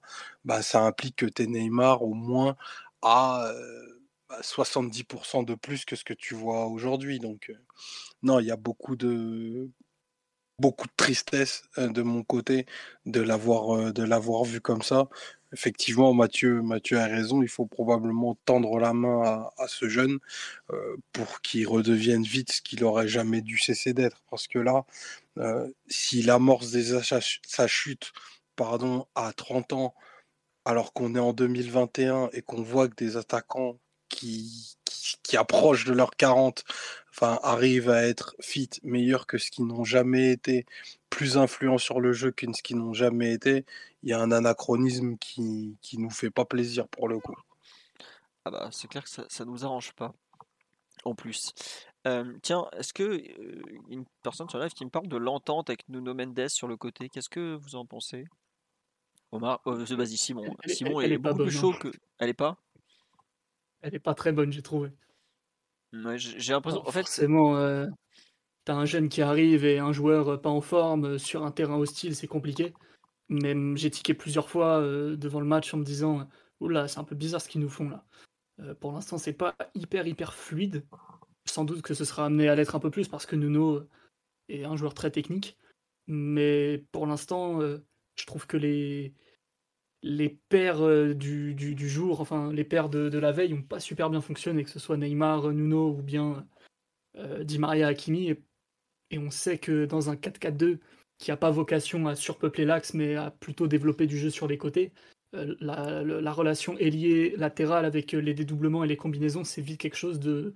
C'est un enjeu crucial en fait. Et, on n'a à peu près rien vu de tout ça hier sur les séquences où, où les ailiers jouaient très au large. Est-ce que Enfin, moi, c'est un truc qui m'a, qui m'avait déjà un peu alerté, ou enfin, je sais pas si on peut dire alerté contre City et Lyon. Est-ce que vous n'avez pas l'impression que les deux ils sont un peu dans une sorte de rapport de force, Nuno et Neymar? T'as l'impression que t'as Nuno qui veut montrer un peu à Neymar qu'il n'est pas tout seul à jouer sur le terrain et donc il lui passe pas forcément le ballon. Et un peu, un peu plus tard ou à d'autres moments du match, on a, a l'impression que c'est Neymar qui veut pas lui filer le ballon pour entre guillemets lui faire un peu payer parce qu'il lui a pas donné auparavant. En fait, c'est peut-être un ressenti débile. Hein. c'est pour ça que je parle de, de ça vraiment en prenant des grosses pincettes. C'est je dirais que ce rapport de force, c'est que j'ai pas l'impression qu'en fait les deux ont envie de jouer l'un avec l'autre en fait. Et ça, ça me. Alors je demande pas à Nuno de faire comme faisait un moment Berchiche, de donner le ballon à Neymar et le laisser faire le singe, parce que c'était ridicule et que ça mène pas à grand chose. Il y a des moments où Nuno va pas la donner à Neymar, que je trouve que le jeu demande ça, et d'autres moments où Neymar la donne pas à Nuno, alors que c'est pareil, l'évidence est là, et c'est le choix à faire. Et j'avoue que je, me suis dit, bon, c'est le premier match, c'est comme ça, il faut qu'il trouve ses repères, et je pense que Nuno est un tout jeune joueur, il essaye de faire sa place et tout, bon, pourquoi pas. Contre City, il y a eu d'autres fois où ça s'est vu, et là, ce week-end, ça s'est encore vachement vu. Et moi j'avoue que ça commence à me gêner. Sur le live, une personne qui est d'accord avec moi, mais c'est vrai que ça le fait aussi pour pas mal d'autres joueurs, euh, Mbappé aussi. Mais par exemple, Pierre, à un moment, euh, Nuno il voit Mbappé qui part en profondeur, il donne la balle. Quoi. Euh, je suis pas sûr que, que comment dire, que Neymar, que si c'est si c'est Neymar à place d'Mbappé, je suis pas sûr que Nuno fasse la même passe par exemple. Après, c'est vrai, comme on l'a sur live, Neymar il a rarement beaucoup nourri ses latéraux depuis son arrivée au PSG, mais Neymar il a utilisé Bernat plus que ça par exemple. vrai, Bernat, Bernat il avait juste à courir et il recevait un ballon sur la cheville. Voilà. Euh, c'est vrai que sur le live, il y a pas mal de personnes qui disent, euh, qui ressentent un peu ça aussi. Le... Nuno montre son caractère, mais j'ai pas envie que ça soit euh, entre guillemets qui surmontre son caractère par rapport à ce que le le jeu demande, quoi, un peu. Enfin, je voilà, je sais pas Mathieu, Omar ou Simon si vous avez un peu ce ressenti de entre les deux. Oui, Mathieu? Non, pas spécialement, mais, non, mais tant je, plus attention sur les prochains matchs. Mais après, Nuno Mendes, il tente des passes intérieures, il tente pas forcément des passes longues long ligne. C'est vrai. Ça peut peut-être expliquer. Euh, non, mais tu as raison, effectivement. Je comme... focaliserait peut-être un peu plus sur les, sur les prochains matchs. Ouais, mais as, effectivement, dans son, dans son... c'est un tout jeune joueur qui n'a pas forcément l'habitude, qui, a pas, euh, qui s'appuie sur ce qu'il sait faire avant tout, et tant mieux, hein, qui commence pas à faire n'importe quoi.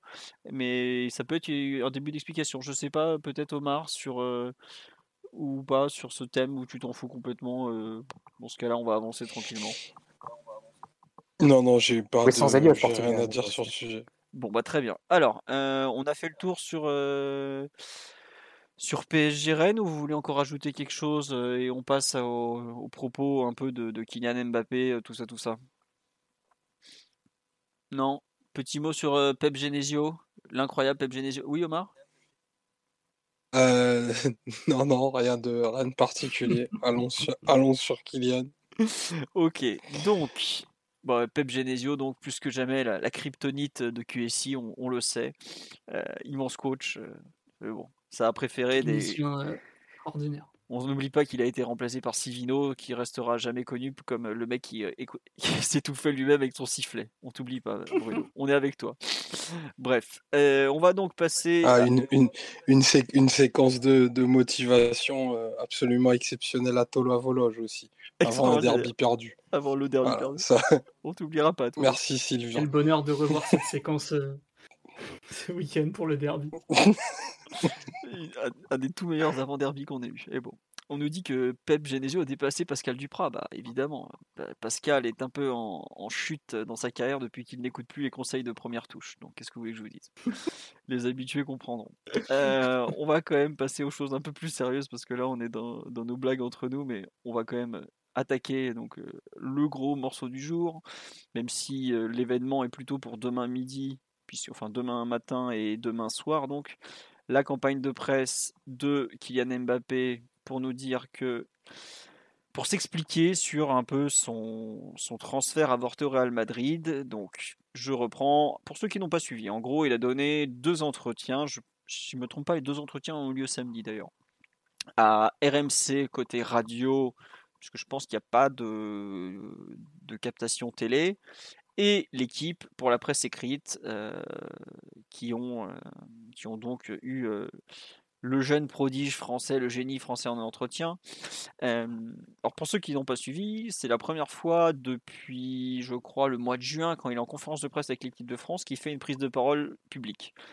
Avant ça, il a parlé vite fait sur Instagram, si, on peut appeler ça parler, il a dû lâcher trois mots par-ci par-là. Il n'a jamais commenté les rumeurs de départ, il n'a jamais dit à la presse ou au moins de façon publique ou sur Insta ou sur ce qu'il veut, qu'il voulait partir du PSG cet été. C'est quand même Karim Benzema qui nous a expliqué dans l'équipe samedi matin qu'en fait Mbappé avait voulu partir. alors Leonardo l'avait déjà fait, mais limite on en a plus appris sur les, intentions de Kylian Mbappé en lisant les autres qu'en lisant lui. Bref, toujours est-il que Kylian Mbappé, dans une petite version, dans une, un extrait de l'entretien de RMC qui visiblement a duré assez longtemps, que la radio a diffusé ce midi, dit j'ai demandé à partir du PSG parce qu'à partir du moment où je ne voulais pas prolonger, je voulais que le club ait une indemnité de transfert pour avoir un remplaçant de qualité. Après, il dit c'est un club qui m'a beaucoup apporté, j'ai toujours été heureux, les quatre années que j'ai passées ici, je le suis encore. Je l'ai annoncé assez tôt pour que le club puisse se retourner. J'ai voulu que tout le monde sorte grandi, qu'on sorte main dans la main, qu'on fasse un bandit, et moi j'ai respecté ça. J'ai dit si vous voulez, voulez pas que je parte, je reste. Et ensuite, il précise les gens ont dit que j'avais refusé 6 ou 7 offres de prolongation, blablabla, ce n'est pas vrai. On me dit Kylian, tu parles avec le président, blablabla. Ma position était claire, j'ai dit que je voulais partir, je l'ai dit assez tôt, je l'ai dit fin juillet, euh, que je voulais partir. Alors, euh, on nous dit le foutage de gueule est intégral. Alors, il faut savoir que RMC, quand ils ont, ils ont publié cet extrait, euh, ils ont mis ça, une photo avec des cartons derrière, ça faisait genre déménagement. Il faut savoir que c'était pas chez lui et que les cartons n'ont absolument pas rapport avec du déménagement, de ce que j'ai compris, de ce que j'ai un peu enfin, ce qu'on m'a fait comprendre, c'est que c'est plus lié à du, caritatif qu'autre chose. Donc c'était assez malvenu finalement de parler de déménagement. Mais c'est vrai que le clan Mbappé qui est très très euh, porté sur la communication, la photo euh, faisait, un, faisait un peu de doigt d'honneur au, PSG dans le style euh, bon bah regardez j'ai mes cartons qui sont déjà prêts pour me barrer. Voilà. C'est visiblement une faute. donc voilà.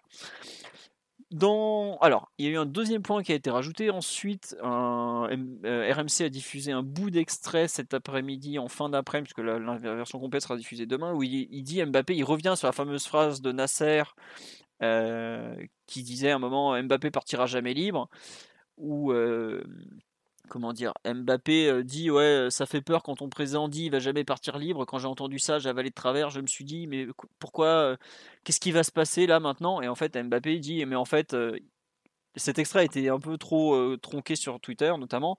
Mbappé complète dans sa phrase. J'ai pas eu le temps de réécouter l'émission. Je vous fais par rapport au transcript que j'ai récupéré par-ci par-là. En gros, Mbappé dit mais en fait j'ai compris que c'était la façon de s'exprimer de Nasser et que c'était plus une façon de tenir à moi qu'autre chose c'est pas c'est pas du tout la, la, partie où a été tronquée c'est vraiment pas forcément euh, j'ai envie de dire honnête d'ailleurs moi je l'avais pas traité sur le site parce que je trouvais que je voulais avoir la version complète et je trouvais pas voilà pourquoi en gros, voilà où on en est dans les déclarations. On va avoir la suite demain. On nous dit sur live sans l'accord du PSG cette interview. Alors, je veux pas être méchant avec vous, mais si vous attendez l'accord du PSG pour donner des interviews, vous n'allez pas en donner beaucoup. Je vous le dis comme ça. Euh, voilà pourquoi euh, quand euh, Di Maria ou Paredes vont faire euh, des interviews à la presse argentine, ils n'ont pas souvent l'autorisation du club et des fois ils se font taper sur les doigts. C'est pas non plus un hasard si en ce moment toutes les interviews sortent parce que les joueurs sont en sélection nationale. Qu'en sélection nationale, l'attaché de presse qui gère, c'est pas celui du PSG, c'est celui de la fédération. Le PSG contrôle beaucoup plus la communication que ne le font les sélections nationales. D'où le fait que vous allez avoir, vous allez très probablement avoir euh, du Donnarumma en Italie, du Verratti dans la Gazzetta. Euh, bon, Ander Herrera, il fera le tour des radios, mais ça c'est l'habitude. Euh, Thilo Kerrer, par exemple, il n'a jamais donné une interview à la presse française. Dès qu'il passe en sélection, on l'entend sur Sport 1 ou Kicker. Voilà, c'est pas du tout une question de. Euh, il a fait ça dans le dos du PSG, c'est juste qu'en sélection nationale, les joueurs sont dans l'ensemble beaucoup plus disponibles qu'ils le sont en club parce que le club verrouille beaucoup plus la communication. Les sélections, ils n'ont rien à foutre tant que le mec évite de dire que le sélectionneur est un con, ils peuvent y aller. Comme. Surtout que globalement, les, les médias vont plus les interroger sur ce qui se passe en club et tout ça que sur ce qui se passe en sélection. Bref. Euh, on nous dit effectivement, on, a, on parle peut-être un peu vite des propos par rapport au fait qu'on n'a pas les versions complètes. Euh, le fait qu'il s'exprime un peu sur ce, enfin, l'extrait d'RMC sur le, comment dire, sur le, un peu la version de Mbappé sur son débat est quand même plutôt complète. On a quand même euh, deux minutes d'audio, donc c'est pour ça qu'on se permet de faire un petit point là-dessus.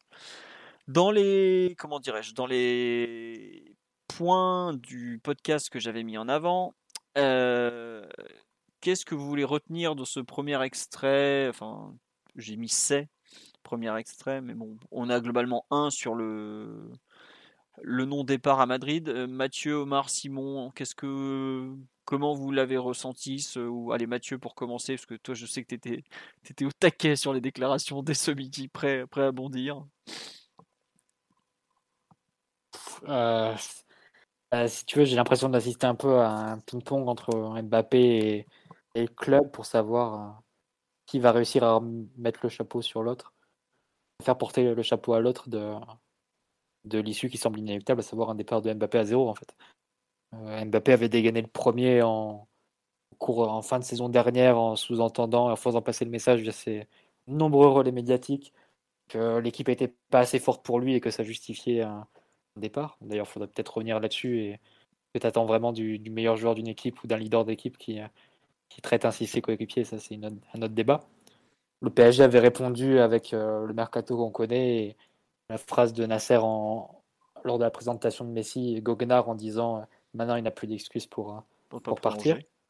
c'est ça.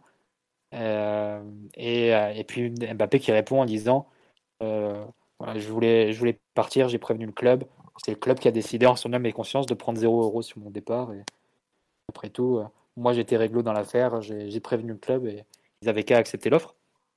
J'ai l'impression de voir un peu les, un échange entre Mbappé et le PSG pour savoir qui va réussir à sortir de cette affaire avec le, le beau rôle entre guillemets, à la fois auprès du PSG, enfin auprès des supporters, pardon.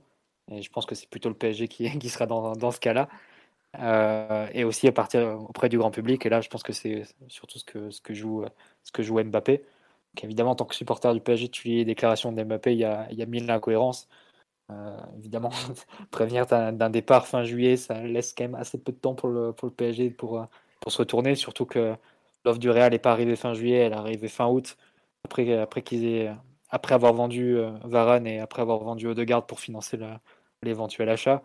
Évidemment, il y a la cohérence liée autour de, des prétextes, de ce qui s'est révélé être un prétexte, c'est-à-dire vouloir une équipe plus forte et plus compétitive pour rester, pour s'inscrire dans la durée. Évidemment, le prétexte a, fait long feu, évidemment. Donc voilà, moi je trouve que maintenant c'est un jeu, hein, c'est un jeu pour, pour savoir qui, qui va avoir le ball. Euh, je pense que c'est l'affaire est un peu perdue auprès des supporters parisiens pour Mbappé, mais s'il arrive à faire passer auprès de l'opinion publique en France l'idée que après tout il voulait aller au Real, c'est son rêve depuis toujours et que c'est le PSG qui en a qui, qui l'a empêché et que c'est le PSG seul qui porte la responsabilité de, ne pas toucher d'indemnité dans l'affaire, bah, il aura réussi son, rôle. Après, je pense que nous, si on, se place en tant que supporter du PSG, euh, vouloir partir, c'est une chose. Vouloir partir en prenant à peu près tout le monde pour des cons, c'en est, une autre. Et, avoir bassiné avec les, histoires d'équipe compétitive pendant six mois, sachant que c'était de fausses excuses. Et, donc avoir voulu faire porter la responsabilité de ce départ au PSG, bon, ça, reste quand même comme euh, méthode assez, petite, un peu sale et un peu lâche quand même. Euh, la rigueur, ça aurait été un peu plus, euh, un peu plus classe de le dire en juin. Euh, voilà, mon cycle est terminé, je voulais partir, je veux partir à l'étranger, je veux découvrir le Real, c'est mon club, etc. J'arrive, fumier, j'arrive. je, veux retrouver mon amant Karim. voilà, il y a plein de, raisons qui, pouvaient justifier. Mais voilà, le dire, assister autant via ses relais et via avec son entourage euh, sur des excuses qui sont, euh, qui sont révélées fausses a posteriori, c'est quand même un peu moyen, comme le fait de, se mettre d'accord avec le Real pour, pour entuber un peu le PSG en fin de mercato pour qu'on n'ait pas le, temps de se retourner à 3-4 jours de la fin. C'est aussi très moyen dans, pour pas dire autre chose dans, dans l'affaire. Donc, j'appelle tous ceux qui seront présents au parc. J'essaierai d'y être. lors de la reprise pour PSG Angers, de venir avec les, les banderoles, les bâches, les, les, là. sifflets, et surtout les cordes vocales bien, bien, bien aiguisées et lui réserver la branca que ce petit traître mérite. Ah oh, il, en a gros notre Mathieu pour être aussi vindicatif, c'est rare. Non, juste j'ai fait un petit tour sur le live. On nous dit euh, damage control, euh, guerre de relations publiques un peu entre, entre les deux camps. Oui, il y a un peu de ça. On nous dit il essaye de polir son image avant l'annonce du départ pour le Real d'ici quelques mois. C'est possible, enfin c'est même assez probable. Mais c'est vrai qu'il y a une, conclusion à faire qui est évidente, c'est qu'on est pratiquement maintenant on est sûr à 100% qu'il prolongera pas quoi s'il y avait le, moindre doute, je pense que les, propos du jour, euh, ou en tout cas de, ces dernières heures, sont, assez clairs. On nous dit, on a l'impression d'une communication de crise d'un politique qui aurait fauté. Vous avez cette sensation? Euh, Je ne sais pas, parce qu'il y a quand même... Euh, comment dire Il avait toujours prévu de s'exprimer Mbappé sur ce non-transfert. Il savait été pareil quand il y avait eu le transfert, le vrai cette fois-ci, de Monaco au PSG. Il n'avait rien dit pendant le, déroulement de l'opération, il avait toujours dit je m'exprimerai après quand ça sera fini. Là, c'est exactement pareil. Je pense que le jour où il arrivera au Real, il, bon, puisqu'il arrivera un jour, hein, je pense que maintenant on a, acté ça, euh, il y aura peut-être le, entre guillemets, le, vrai discours qui arrivera quelques semaines ou quelques mois après, comme il a toujours fait. Donc bon, voilà, on dit ça crédibilise pas le garçon. On nous dit qu'il dit au revoir. Oui, un peu de ça effectivement. Là, on est globalement, euh, en train de, voir les derniers matchs de la dernière saison de Mbappé au public. Euh, on nous dit s'il avait voulu rester, il aurait prolongé l'hiver dernier. Oh, ça après, vouloir prolonger, pas prolonger, euh, vouloir rester, bon, je, ne sais pas, j'avoue que chacun aura toujours son, ressenti sur la chose, euh, qui est pas forcément ce que le joueur a en tête, il y a quand même beaucoup de choses qu'on ne sait pas non plus. Et on nous dit même pas besoin de le dire aux supporters, juste prévenir la direction entre janvier et juillet, ou même fin de saison et juillet. Alors, quand il le dit fin juillet, Mathieu, c'est un point que tu as soulevé. Fin juillet, on est quand même déjà aux deux tiers du mercato. Il faut, faut, avoir bien conscience. Et je sais pas s'il y a eu un seul gros transfert. Si Lukaku part peut-être en août, Mathieu, non, c'est ça, ou Omar? Il, il signe ah, bah, quand à Chelsea? En août, c'est ça? Tout, début, tout début août, mais euh, pour le coup, Pastorello, qui est son agent, était au siège de l'Inter, qui est resté 4 heures une après-midi entière au siège de l'Inter 2-3 semaines avant. Hmm. À l'époque, ça avait été donné pour euh, des négociations au sujet de Joao Mario, mais euh, posteriori, tu te rends compte que c'était sans doute pour, euh, Lukaku. Mais c'est vrai que c'était compliqué de se retourner. Il y a l'exemple du, Barça qui, qui, perd Neymar de façon un peu impromptue début août. Et, et, bah, ils font Dembélé. Quoi. Ils peuvent faire que Dembélé dans, dans les tout derniers jours du mercato, après que Dembélé s'est mis en grève euh, pendant plusieurs jours pour, pour, pour faire pression. Et qu'il est, même, est, même, est même saccagé sa, sa demeure de, de, de la Roure. Non, c'était la, baraque de Klopp qu'il avait, euh, Dembélé. Il avait saccagé la baraque de Klopp que le club lui avait filé. il n'est pas parti en très bon terme. il, a, non, il, a, il a pas saccagé, il avait juste pas respecté le tri sélectif que des déchets. Et voilà, on va faire porter à ce jeune une responsabilité bien trop grande. il avait laissé les, il avait laissé les, cartons de pizza. Mais... l'aluminium. Ayrton, qui est le, parisien local, avait dit oh, c'est une honte, il n'a pas respecté l'esprit du Borussia et tout. Bref, c'était Il n'y a pas eu vraiment de gros transferts en, en août. Et, et au-delà de ça, il faut savoir si l'offre du Real n'est pas arrivée fin juillet, c'est ça le truc. Bah oui. Parce que le Real devait, devait financer, avec le, le, plafond salarial de la Liga, devait financer le transfert. Ils avaient besoin de vendre Varane et un autre joueur sans doute avant, qu'ils ont fait avec Odegaard. Et euh, bon, l'offre, au final, si elle était arrivée le 31 juillet, je ne sais pas ce qu'aurait fait le PSG, mais quand elle arrive le 24 ou le 25 août, à partir de là, si elle, si elle arrive le 6 juin, disons, qu'elle est de 180 millions, peut-être que le PSG accepte. Mais euh, le 25 août, même si elle est de 300 millions, c'est impossible à accepter sans, sans remplaçant. Donc, euh, c'est un peu ça. Il a mis le PSG dans la difficulté. Il y a beaucoup de théories qui circulent d'ailleurs sur la façon dont ils se sont arrangés avec le Real. La façon aussi dont le Real a, a poussé Messi au PSG pour euh, aurait poussé Messi au PSG. On va prendre le conditionnel parce que évidemment il n'a pas la vérité, la vérité sur l'affaire. En espérant que en gros que ça contraigne le PSG à vendre à la fin parce qu'on puisse pas aligner tous les, salaires ensemble. Euh, la façon dont ils ont poussé le Barça à refuser l'accord entre CVC, le fonds CVC et la Liga notamment, euh, qui leur aurait permis peut-être de, rentrer dans les clous pour inscrire Messi. Euh, il y a pas mal de, thèses hein, et de théories là-dessus. Euh, on ne sait pas trop ce qui s'est joué en, coulisses entre PSG, Mbappé, Barça, Real et, et Messi. Mais bon, on se doute bien que ça n'a pas été forcément dans les, plus grandes règles de l'élégance. on rappelle que Di Maria a traité publiquement Florentino Pérez de nabo qui contrôlait tout. Après, André n'est pas, pas, toujours le plus malin quand on, lui parle avec des sentiments, quand il a expliqué. Ouais, mais il est honnête. ça, quand il a expliqué que Manchester c'était l'horreur, qu'il en avait rien à foutre du numéro 7 de United, on peut pas dire qu'il est eh malhonnête. Bah, c'est quoi les mensonges dans ce qu'il a dit? Bah, Non, mais c'est vrai, il a pas du tout menti. Bah, voilà. Mais bon. Il sait même pas qui c'est, Eric Cantona et David Beckham, qui sont à foutre euh, du numéro 7 de United. c'est pas faux, mais bref. Non, c'est que sur le live, il y a pas mal de monde qui dit ouais, ils sont gentils avec le Real, ils sont. Enfin, l'impression que le Real, avec lui, ils ont tout manigancé pour. Euh, et qu'il est gentil à parler de fin juillet, mais ouais, comme tu le dis, Mathieu, l'offre, elle n'est pas arrivée de fin juillet, elle est arrivée euh, trois semaines plus tard. Alors c'est peut-être le temps que le Real trouve le fric, mais nous on s'en fout. côté PSG, c'est pas pareil de remplacer Mbappé. Déjà remplacer Mbappé, c'est compliqué. Remplacer Mbappé, euh, alors que tout le monde sait que tu as de l'argent, c'est très très compliqué. Mais alors remplacer Mbappé avec du fric et dans les 4 derniers jours du mercato ou 5 derniers jours, c'est très très compliqué. Il y a des gens qui disent pourquoi on l'a gardé? Bah, peut-être aussi que le PG n'avait jamais eu dans l'idée de le vendre. Mais bref, toujours est-il que là, je comprends qu'Mbappé dise. Euh, enfin, je, comprends les arguments qu'il avance, mais quand tu regardes un peu, que tu grattes un peu, tu te rends compte que c'est quand même. Un peu dur à accepter et, tout. Je sais pas, Omar ou Simon, oui, sur un peu la façon dont il a présenté ça. Il faut parler, Omar. Simon, il a rien à dire.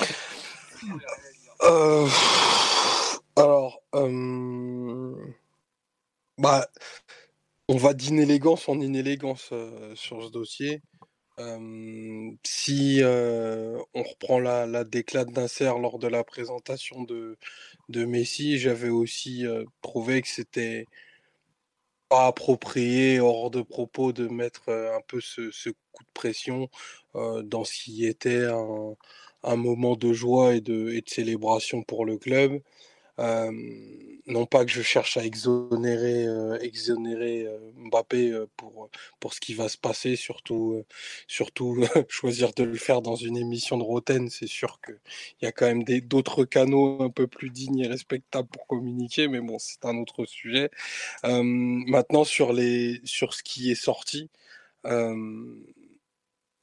franchement, c'est le sans faute, quoi. Il y a, il y a, à mon sens tout ce qui tout ce faut pas faire et pas dire dans, dans, dans, dans, les propos que, que tu as évoqués tout à l'heure. Alors on pourra on pourra pas lui reprocher une pseudo une pseudo franchise, mais bon la franchise elle arrive en tout cas pour le public très longuement après après les faits et là ça rend bah, tous les propos totalement totalement inaudibles totalement, totalement inaudible.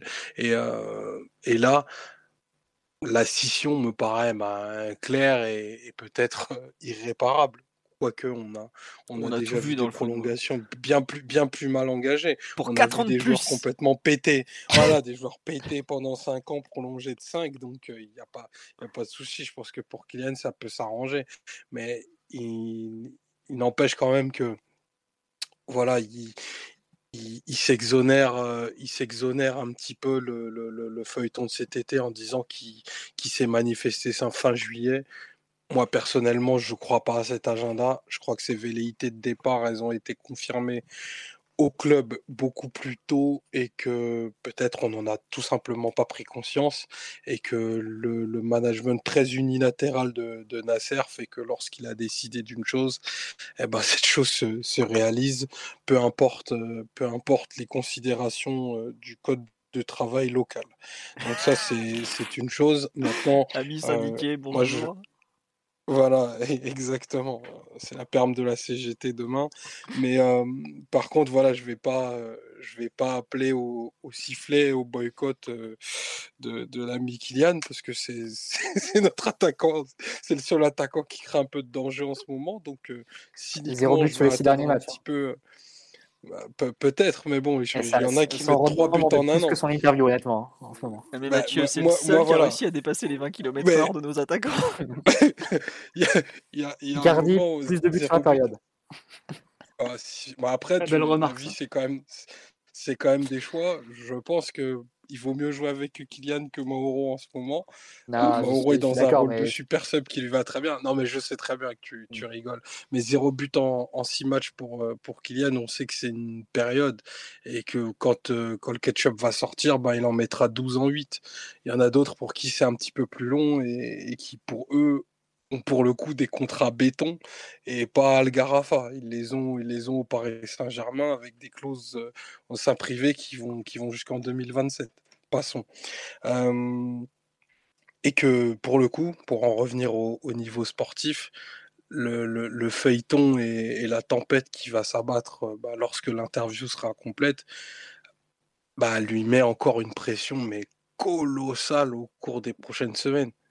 Là, il n'a pas le droit de, de, de, de, ne pas marcher sur l'eau parce que le, bah, le, le parc est désormais, euh, et pour notre plus grand plaisir, en effet plein et on lui pardonnera pas le, le- la moindre la moindre bouderie, euh, la moindre euh, la moindre remontrance à ses, à ses partenaires et il va devoir montrer des des gages de de motivation et d'engagement sur le pour le club qu'aucun autre joueur ne va avoir à, à montrer au cours des au cours des prochaines semaines. Et c'est plutôt ça qui m'embête parce que sportivement on a terriblement besoin de lui.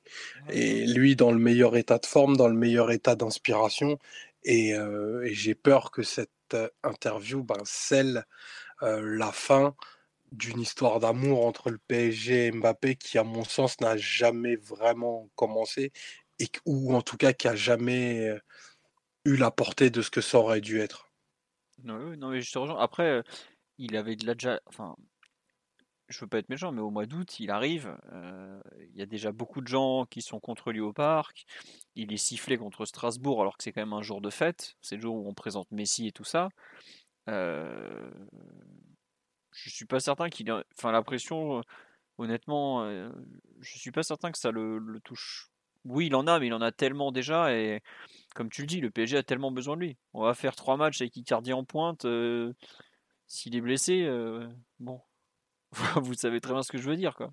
on n'a pas envie de voir ça. niveau. ouais. Son, son rendement actuel est pas. Non, je suis d'accord, il est pas assez bon en ce moment. Ça, je vais pas te dire le contraire. Mais vous savez aussi bien que moi qu'on est une équipe qui joue en marchant ou à deux à l'heure, et le seul qui Non, met un-. Voilà, on a trop, trop, trop besoin. c'est pour ça que tu pouvais pas te permettre le luxe de, de t'en passer cet été et que même si c'est une mauvaise solution de le, le garder et de le perdre à zéro, c'est la moins mauvaise par rapport à toutes les autres. Donc euh, Hmm, ça, c'était euh, juste sur le, ouais, sur live, vous dit aucun de vous ne parle de l'impact de cette interview pour le reste de la saison. Mais en fait, euh, il y a un, inter- un impact euh, médiatique externe, mais interne. Enfin, les joueurs, ils le savaient très bien qu'Mbappé voulait partir. Pour, ils apprennent rien, eux. C'est plus pour le grand public qu'il y a un changement de, de positionnement. Les joueurs, ils savent très bien que c'est Kylian, euh, que c'est que c'est probablement le meilleur joueur de l'effectif à cet instant. Et pour eux, ça change quoi? Ils vont ils vont pas dire oh là là, t'as voulu nous quitter, t'es un salaud et tout. Non, enfin pour eux, ça change. Pour moi, ça change pas grand chose. Ils, font très très. S'il y a un truc qu'ils savent faire, c'est des professionnels. Ils savent très bien faire la part des choses entre le- leur avenir individuel et les, les choses euh, collectives. Vraiment, euh, c'est pas.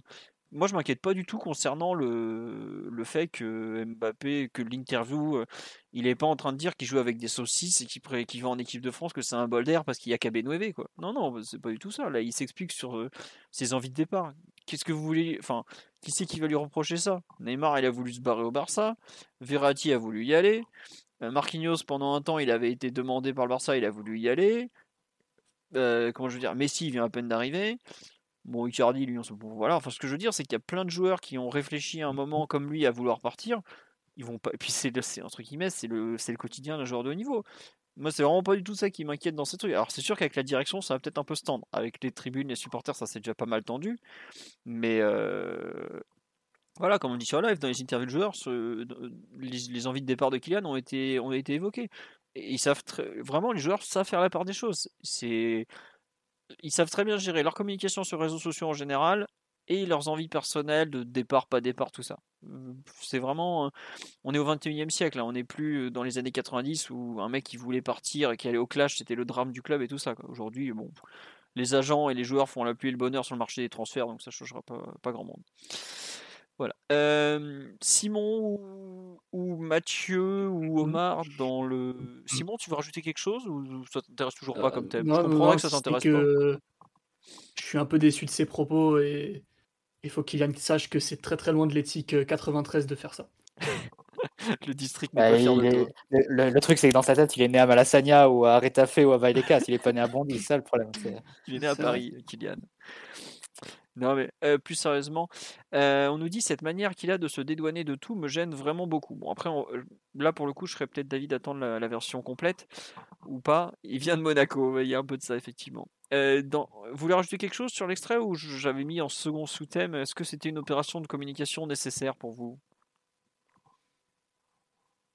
C'est un, un sous-thème de merde, d'accord, merci. Oui, Non, Mathieu. mais on- on- que c'est pas tout sorti, vu qu'apparemment euh, il part en tournée mondiale euh, des médias et, autres relais euh, dont il a le secret. Donc bon, on verra bien ce qu'il racontera dans l'ensemble, mais ça n'a pas débuté de la meilleure des façons, on va dire. Et de toute façon, c'était à peu près sûr, vu les conditions dans, les, dans, laquelle, dans lesquelles sont passées un peu les tractations et les négociations cet été, que bon, il va tenter de se racheter un peu, de, de, se faire passer pour le beau de l'histoire et pour le, gentil qui a voulu préserver euh, les intérêts du club euh, avant tout. Euh, ou en tout cas d'avoir un truc un peu gagnant-gagnant entre gent- gentlemen. Sans doute que la réalité c'est pas celle-là et qu'il va avoir un peu de mal à le justifier à tous les micros qui lui seront tendus. Donc bon, je pense qu'il aura mieux fait de se taire et, et qu'il y aura à peu près pas grand-chose de positif à en sortir et, et tous les gens qui avaient un peu oublié cette, cette histoire vont euh, ou qui n'étaient pas en- encore au courant vont avoir deux trois griefs contre lui, ça c'est possible. Ouais, après, euh, je comprends ce que tu dire, mais moi j'avoue que je, à sa place, par rapport à son mode de fon- par rapport à son mode de fonctionnement, par rapport à quelques déclarations euh, que le- les dirigeants du PSG, je pense notamment à Nasser, euh, ont pu faire, moi je trouve ça logique qu'ils veuillent s'exprimer. Alors on parle effectivement du timing, mais c'est pas compliqué, le timing il allait pas le faire en étant avec le PSG. Donc à ce moment-là, il reste que les trêves internationales. Septembre, c'était encore un peu chaud par rapport au mercato, je pense que c'était pas le moment. Il reste octobre ou novembre. Novembre, est-ce que ça faisait pas trop tard? Bon, voilà, il reste octobre. C'est pour moi. Alors, éventuellement, il aurait pu le faire à la trêve euh, hivernale, mais est-ce que ça faisait pas trop tard aussi? Voilà. euh, bon, franchement, c'est pas le timing qui me, qui me gêne le plus. Je comprends qu'il ait voulu donner sa version, dire attendez, euh, euh, se, donner aussi le beau rôle, hein, parce que tout le monde se tente de se donner le beau rôle dans cette affaire, comme euh, l'a dit le live plusieurs fois. Mais ça me choque pas qu'il veuille revenir. Moi, j'avoue que les propos d'Al Khelafi, quand il avait sorti en juin, il partira jamais, on n'acceptera jamais un transfert, c'était quoi exactement? Il dit ouais, Kylian va rester à Paris, on va jamais le vendre et ne partira jamais libre. On, en avait parlé dans le live en plus. Moi, j'avais trouvé ça complètement choquant et hors de propos. Et je comprends par exemple que Mbappé commente ça.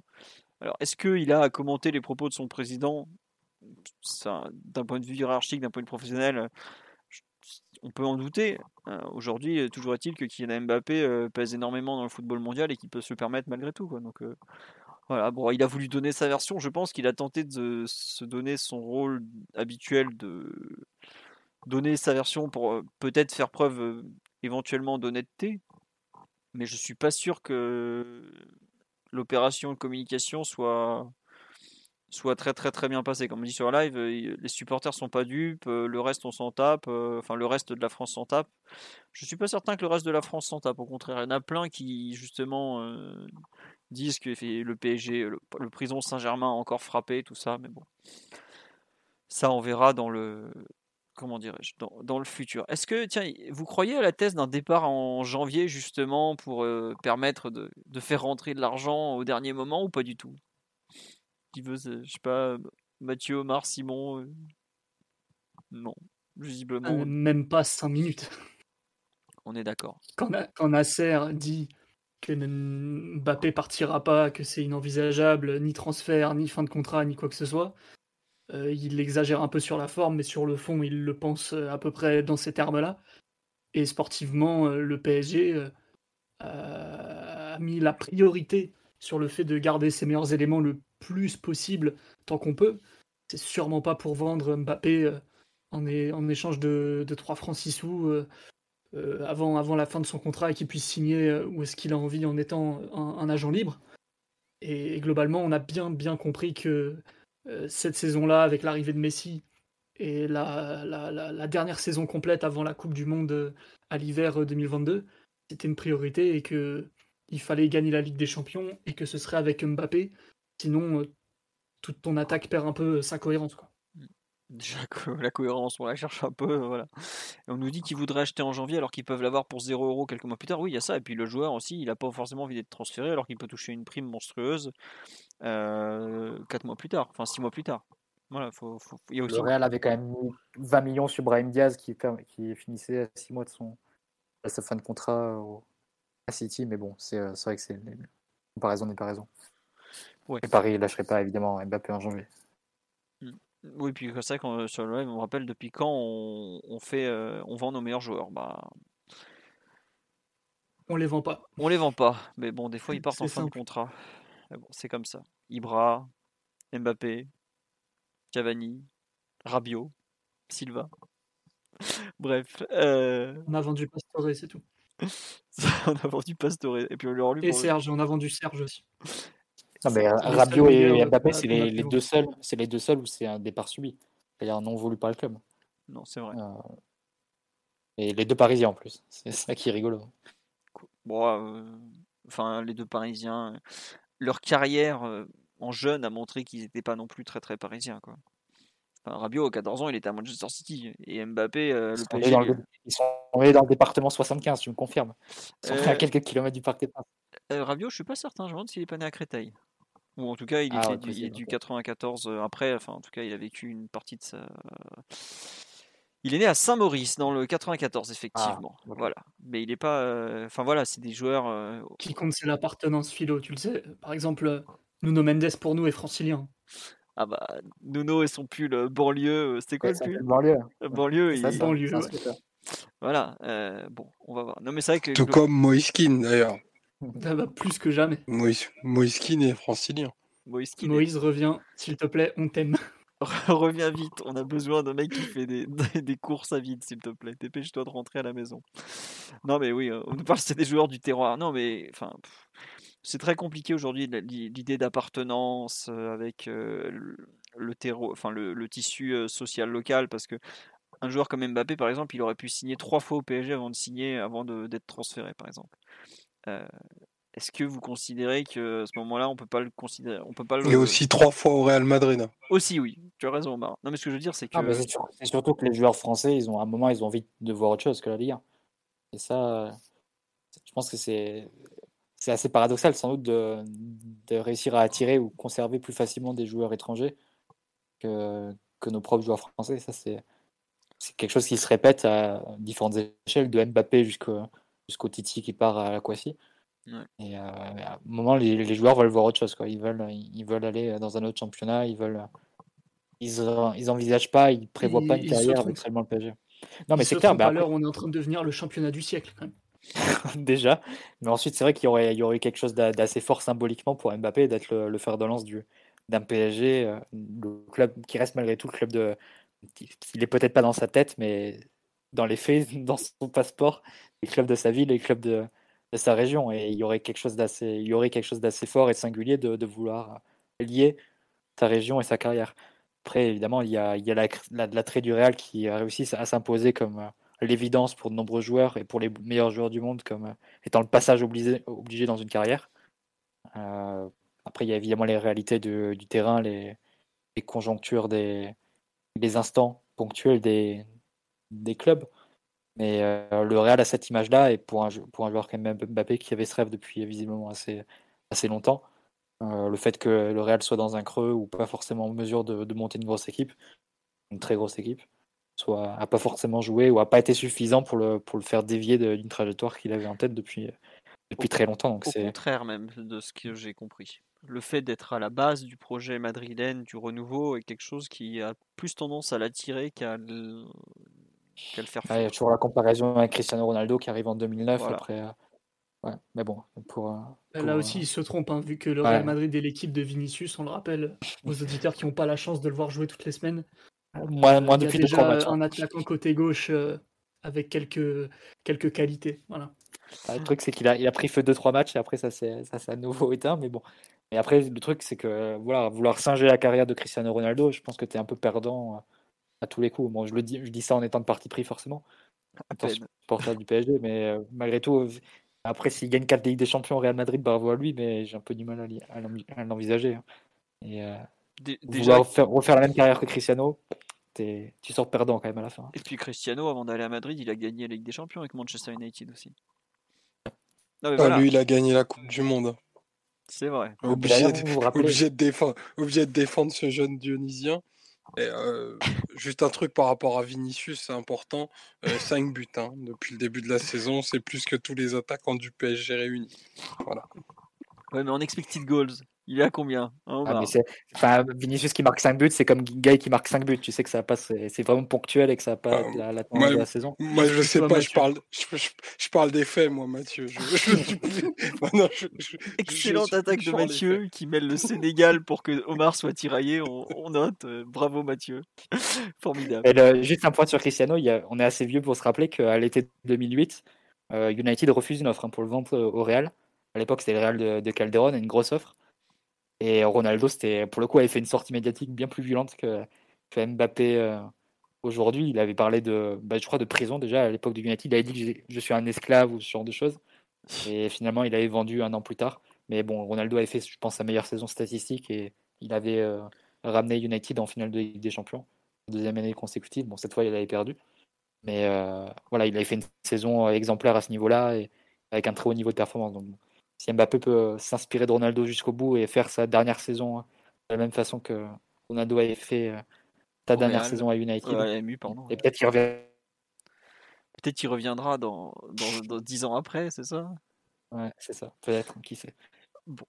Euh, on a un peu fait le tour sur le, point Mbappé du moment, euh, à part si Omar veut, défendre le district 93 une nouvelle fois. Non, c'est vrai qu'on nous demande une question est-ce que son frère Ethan Mbappé, donc qui est relayeur et qui, joue en U17 nationaux, hein, donc c'est quand même un très très bon niveau déjà, est-ce qu'il va partir aussi? Bah, C'est peut-être le seul qui va nous rapporter un euro de transfert dans la famille, donc euh, pour l'instant en théorie il a un contrat, donc bon. on lui dit ça que Mbappé manquera à la Ligue 1. Bah, écoutez, la Ligue des Talents saura créer un nouveau Mbappé dans, peu de temps, vous inquiétez pas. On, va, en, on, va, on va en refaire un. Bon, on verra. On nous dit Mbappé, je m'en tape. un petit passage à Spétard. juste un petit passage à Spétard euh, vers fin avril, début mai, de le rendre euh, au Real dans le même état dans lequel ils ont rendu Ramos. Ça peut être, ça peut être une bonne idée. Ah là, toujours les mêmes rumeurs sur Ethan Mbappé qui, qui serait pas bon, qui serait même nul, mais c'est donc pour ça qu'il est titulaire en U17 nationaux. il, joue, en U17 nationaux, je pense qu'il n'y a pas beaucoup de gens dans le live qui peuvent, qui peuvent jouer titulaire en U17 nationaux. Je, ouais, voilà. Peut-être Simon et encore. Ethan Mbappé est vraiment, est vraiment fort. Hein. Faut arrêter les conneries. Voilà. Simon, c'est Steven Gerrard. Hein. en ah, Simon. Simon, pour vous expliquer un jour, nous a qu'il était Luis Figo, mais c'était quoi la qualité en plus? Louis je, je, trahirai, je trahirai pas de discussion privée. voilà. Bref, c'était euh, une époque où j'étais un cerf-volant. Maintenant, je peux jouer que devant la défense en marchant, hein, Philo. Bon, écoute. Ça, ça me rappelle quelqu'un. Bah tiens, on demande D'ailleurs, un, un, commentaire, euh, Simon, tu aurais pu rendre les, identifiants de, de, Camila Galante, euh, Madame Paredes. Hein, parce que... Avant de retweeter n'importe quoi, Simon, et sur, sur les polémiques. je pense que c'est une erreur et que Pochettino protège un cadre en le faisant pas trop jouer euh, alors que ça se voit qu'il est pas du tout prêt. Donc euh, euh, lui comme d'autres, il se remettra en forme et il reviendra, tout simplement. Parce que le niveau de l'argument, il a 90% de passes réussies dans les qualifs sud-américaines. C'est vraiment niveau de, tes meilleures excuses pour défendre ses performances. Hein. Bah, venant, venant d'une WAG, dire la stat est impressionnante parce qu'il tente des passes très difficiles, c'est plutôt le haut du panier. Hein. Alors, ça, t'es extraordinaire, ta capacité à le défendre. Enfin, à défendre toute la famille, là, bientôt. je, ne l'avais pas vu venir, c'est bon. Bon, bref. On a parlé de Paredes, même quand il de, bah, de, de, toute façon, en plus, là, Paredes, on va bientôt rentrer euh, dans un moment compliqué parce qu'on va, on va rentrer dans le mois de, de l'anniversaire de la mort de Diego en novembre. Donc je pense que novembre, on peut, on peut déjà l'oublier tout le mois. Donc euh, moi, je, je me concentre pour la deuxième partie de saison. Janvier, le retour de Paredes.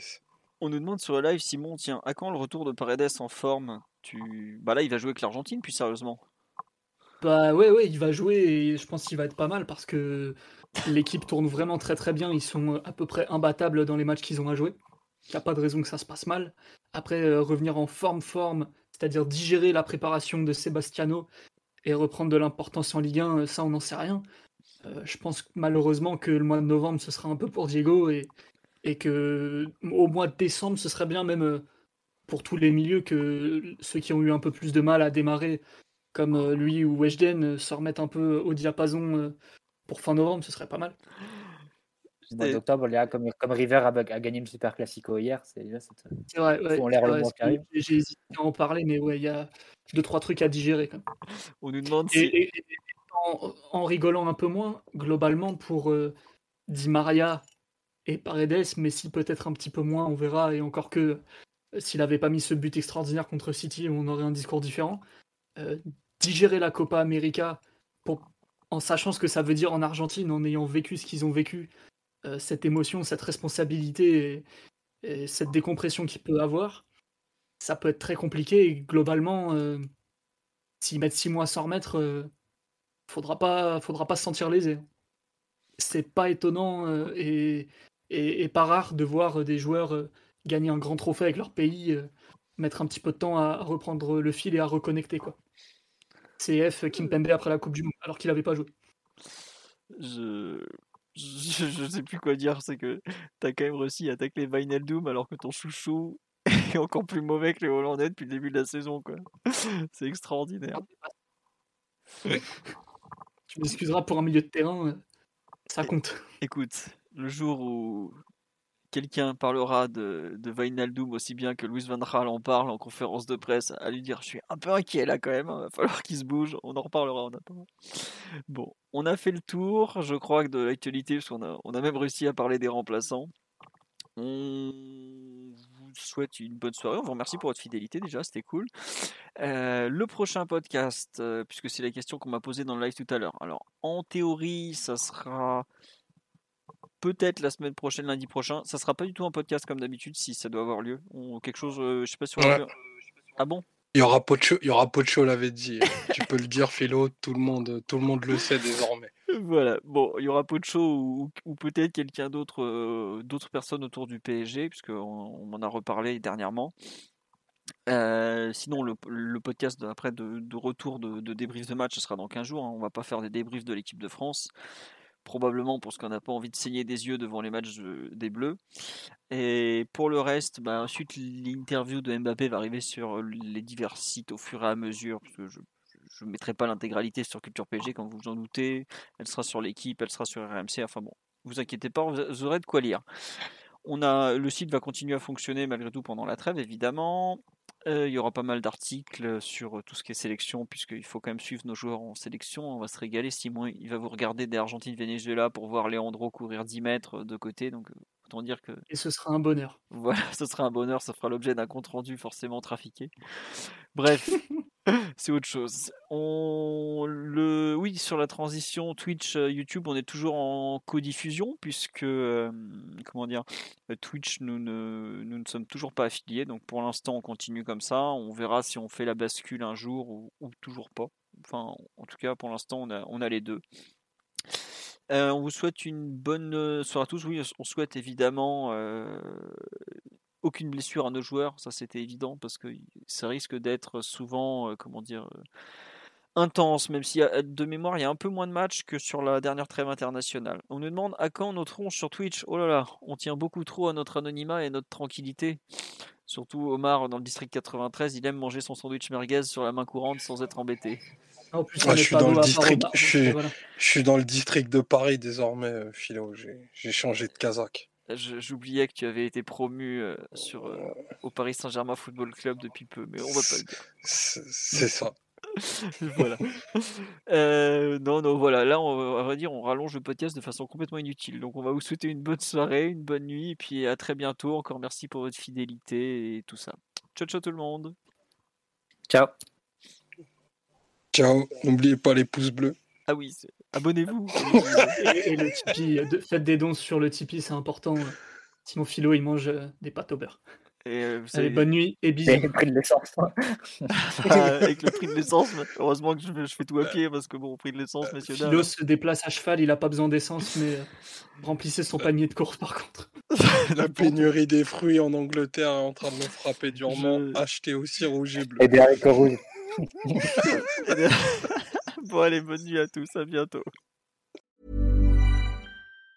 Planning for your next trip? Elevate your travel style with Quince. Quince has all the jet setting essentials you'll want for your next getaway, like European linen, premium luggage options, buttery soft Italian leather bags, and so much more. And it's all priced at 50 to 80% less than similar brands. Plus, Quince only works with factories that use safe and ethical manufacturing practices. Pack your bags with high-quality essentials you'll be wearing for vacations to come with Quince. Go to quince.com slash trip for free shipping and 365-day returns.